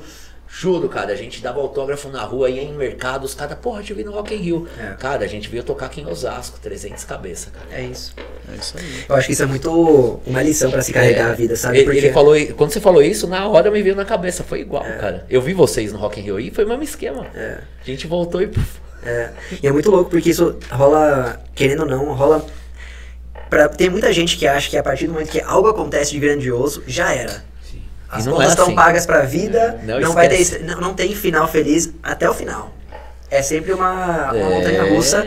E é muito louco porque, por exemplo, assim, às vezes você se. é, eu acho que viver de música é fazer as pazes com que fato de que um dia você vai estar nas estrelas E e, o dia vai seguinte tá vai estar na lixo. merda. E é isso aí, velho. cara. E é um eterno sair do lixo, surpresa, você tá no céu. É assim e mesmo. de repente vou pro céu, vou continuar no céu e tô no lixo. E é. Tipo, por exemplo, tem uma banda icônica, clássica do México, que é Café Tacuba, né? sim, tô ligado. E o vocalista veio fazer uma turnê no Brasil e colou ninguém no show, velho. E é tipo a banda do México. puta banda. É a- assim, como se fosse, enfim, não sabia nem dizer. é, Titãs. Um Paralamas da vida. Exato. Aham. Aí cola-se no outro país e não tem ninguém pra ver o cara tocar. E tá tudo bem. É. Porque é isso, A velho. vida é assim. É isso. É, eu ia perguntar pra você é, qual foi o impacto depois que tocou no Big Brother, na, na maior edição do Big Brother de todos os tempos, Francisco. Muita gente conheceu pelo, Foi. pelas, por essas duas últimas edições. Pela Juliette, né? Que ela cantou É, a. Marcela também já tinha no, É. no anterior. E a Gleice também.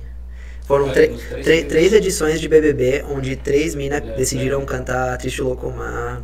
É, véi, essa música é, em si só, por si só podia ter seu próprio podcast, porque essa música é muito foda. É uma música linda. É uma música que é atemporal, é um clássico. Sim.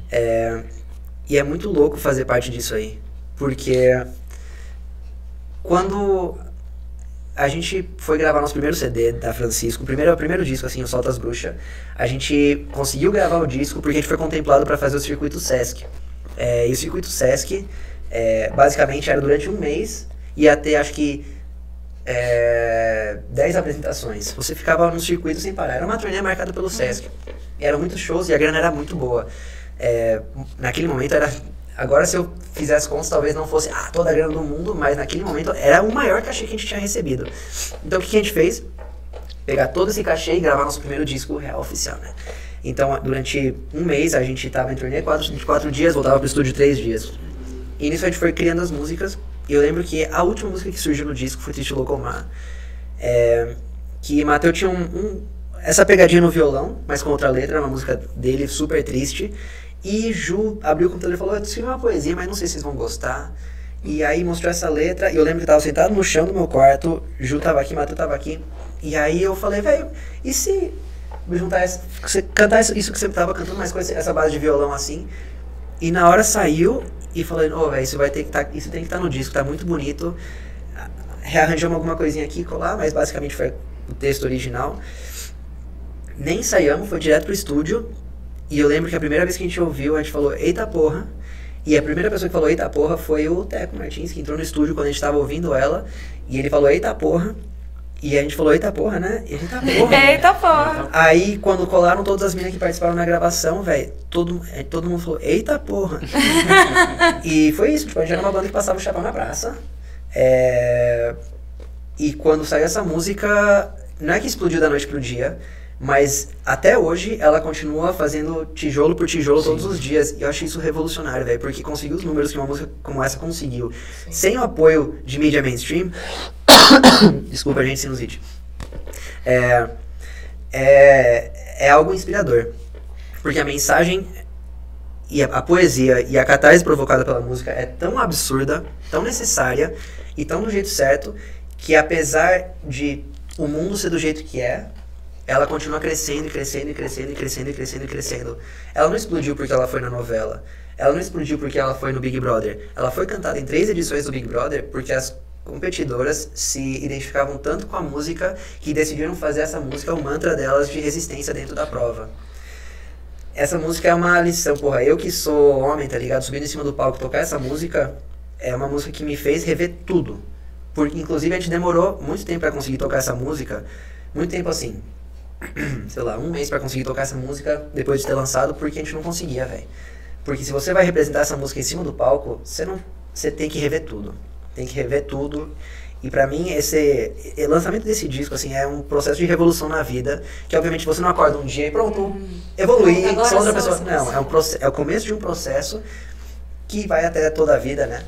Mas é. E aí, você vê que sai, que é cantado pela vencedora do BBB, no programa mais assim. É, mais bem visto. Você pode gostar ou não gostar da Globo, mas é o programa mais visto. E você vê que essa mensagem continua rompendo ba- barreiras de uma forma orgânica, as pessoas precisam dessa, dessa mensagem. É, porra, o Brasil é um país muito machista, muito, sabe, precisa. É, isso é o mais legal, que foi uma escolha delas, né? É. Em momento nenhum, tipo, vocês tiveram alguma coisa a ver com isso. Foi uma escolha completamente delas. Elas todas escolheram essa música. É uma coisa muito bonita, assim, de ver, velho. É, uma, ver uma música revolucionária crescer desse jeito, dia após dia. Cada ano a gente tem uma surpresa, cada ano tem uma lição. Essa música é, é, é foda. E é, graças a Juliette cantar essa música, é, porra, estamos no meio de uma pandemia, banda independente tira dinheiro fazendo show. Ela cantar essa música fez com que nossos ouvintes mensais, se era 350 mil, foi para 550 mil. Passamos de meio milhão de ouvintes mensais Caralho. por Eita causa porra. dela. Eita porra. Então sou muito grato à vida, ao universo, a essa aleatoriedade, a essa música Juliette, porque deram um gás nesse coletivo que é a Vocês podiam Francisco. fazer uma música com ela, né? Ela canta super bem. A gente já falou com ela, ela, ela, ela lançou Triste Locomar agora uma sessão. E estamos vendo isso aí. Primeira mão, primeira mão. Ó, É isso, galera. Queria agradecer a presença de vocês aqui. Muito obrigado, Ronaldo. Mi, Porra, demais, foi massa. Bill e Seba, muito obrigado. Espero que a gente se encontre em 2022 em festivais, em eventos. Certeza. Que as coisas aconteçam. Com os dois projetos, quero ver Bora. também, tocar, quero fazer tudo um pouco aí. Esse é o Espero Picareta, que o cara já sabe também. Isso é. É o acho que não vou tocar, não, ele não vai. Na sexta-feira aí temos encontro aí do Mi com o Seba, provavelmente Isso, lá no no Bloco, Bloco Emo. Emo. Se puderem aí, todo mundo colar no Bloco Emo, que vai ser especial no Carioca Clube. Chora. Tem a festa do Zander no sábado. No sábado, lá na Fenda, todo mundo convidado, inclusive todos aqui também. Quem quiser ir, só falar. Sensacional. Bora lá. Amanhã ele vai lançar o, O o Punk. Punk na Praça Augusto, é Praça Augusto, né? É, pra- Ah, pra- ele tá decidindo, Tá hein? decidindo. Vou- vou- mais informações em breve. Em breve. E, antes de ir embora, queria falar uma parada. Queria parabenizar vocês por esse rolê, porque eu acho que quando a gente vai falar de cena musical, muitas pessoas acham que cena musical são bandas, e não é isso. Cena musical é todo, é todo o ecossistema que constrói a música. E o ecossistema é muito para além das pessoas em cima do palco. São as pessoas que trabalham a graxa, né? São as pessoas que levantam o palco, são as pessoas que organizam as paradas, são as pessoas que comunicam as paradas, né? Todos os jornalistas envolvidos em fazer a parada acontecer. E se tem uma coisa que eu tenho sentido muita falta é de uma cena massa. Então, ver toda iniciativa como essa, que propõe um diálogo entre cenas, que propõe a visibilidade para movimentos, é de se aplaudir. Então, obrigado por convidar, por fazer parte desse rolê. É, longa vida, né, ao BuzinaCast. E obrigado por chamar. Pô, sensacional. Eu agradeço aí pelo, pela fala. Quase chorei agora também. Mas sensacional, obrigado demais. Ó, antes de, de terminar, eu gostaria de dizer uma frase do nosso teco querido Martins, Eita que porra. foi, com- foi É. dito várias vezes aqui, que pedra que não rola cria limo. É, e hoje, exatamente. esse foi o tema do podcast completamente, sobre Exatamente. movimento gerar. Eu tenho aqui ó, um teco aqui, ó. Respeita a lei. Vai zoando. O dia que a gente tra- Grande trouxer tecão. o teco aqui, a gente vai ter episódio de 5 horas. Ixi, assim, aí vai, viu? E Tem só spoiler. ele. Aí vai. Tem história. Sensacional.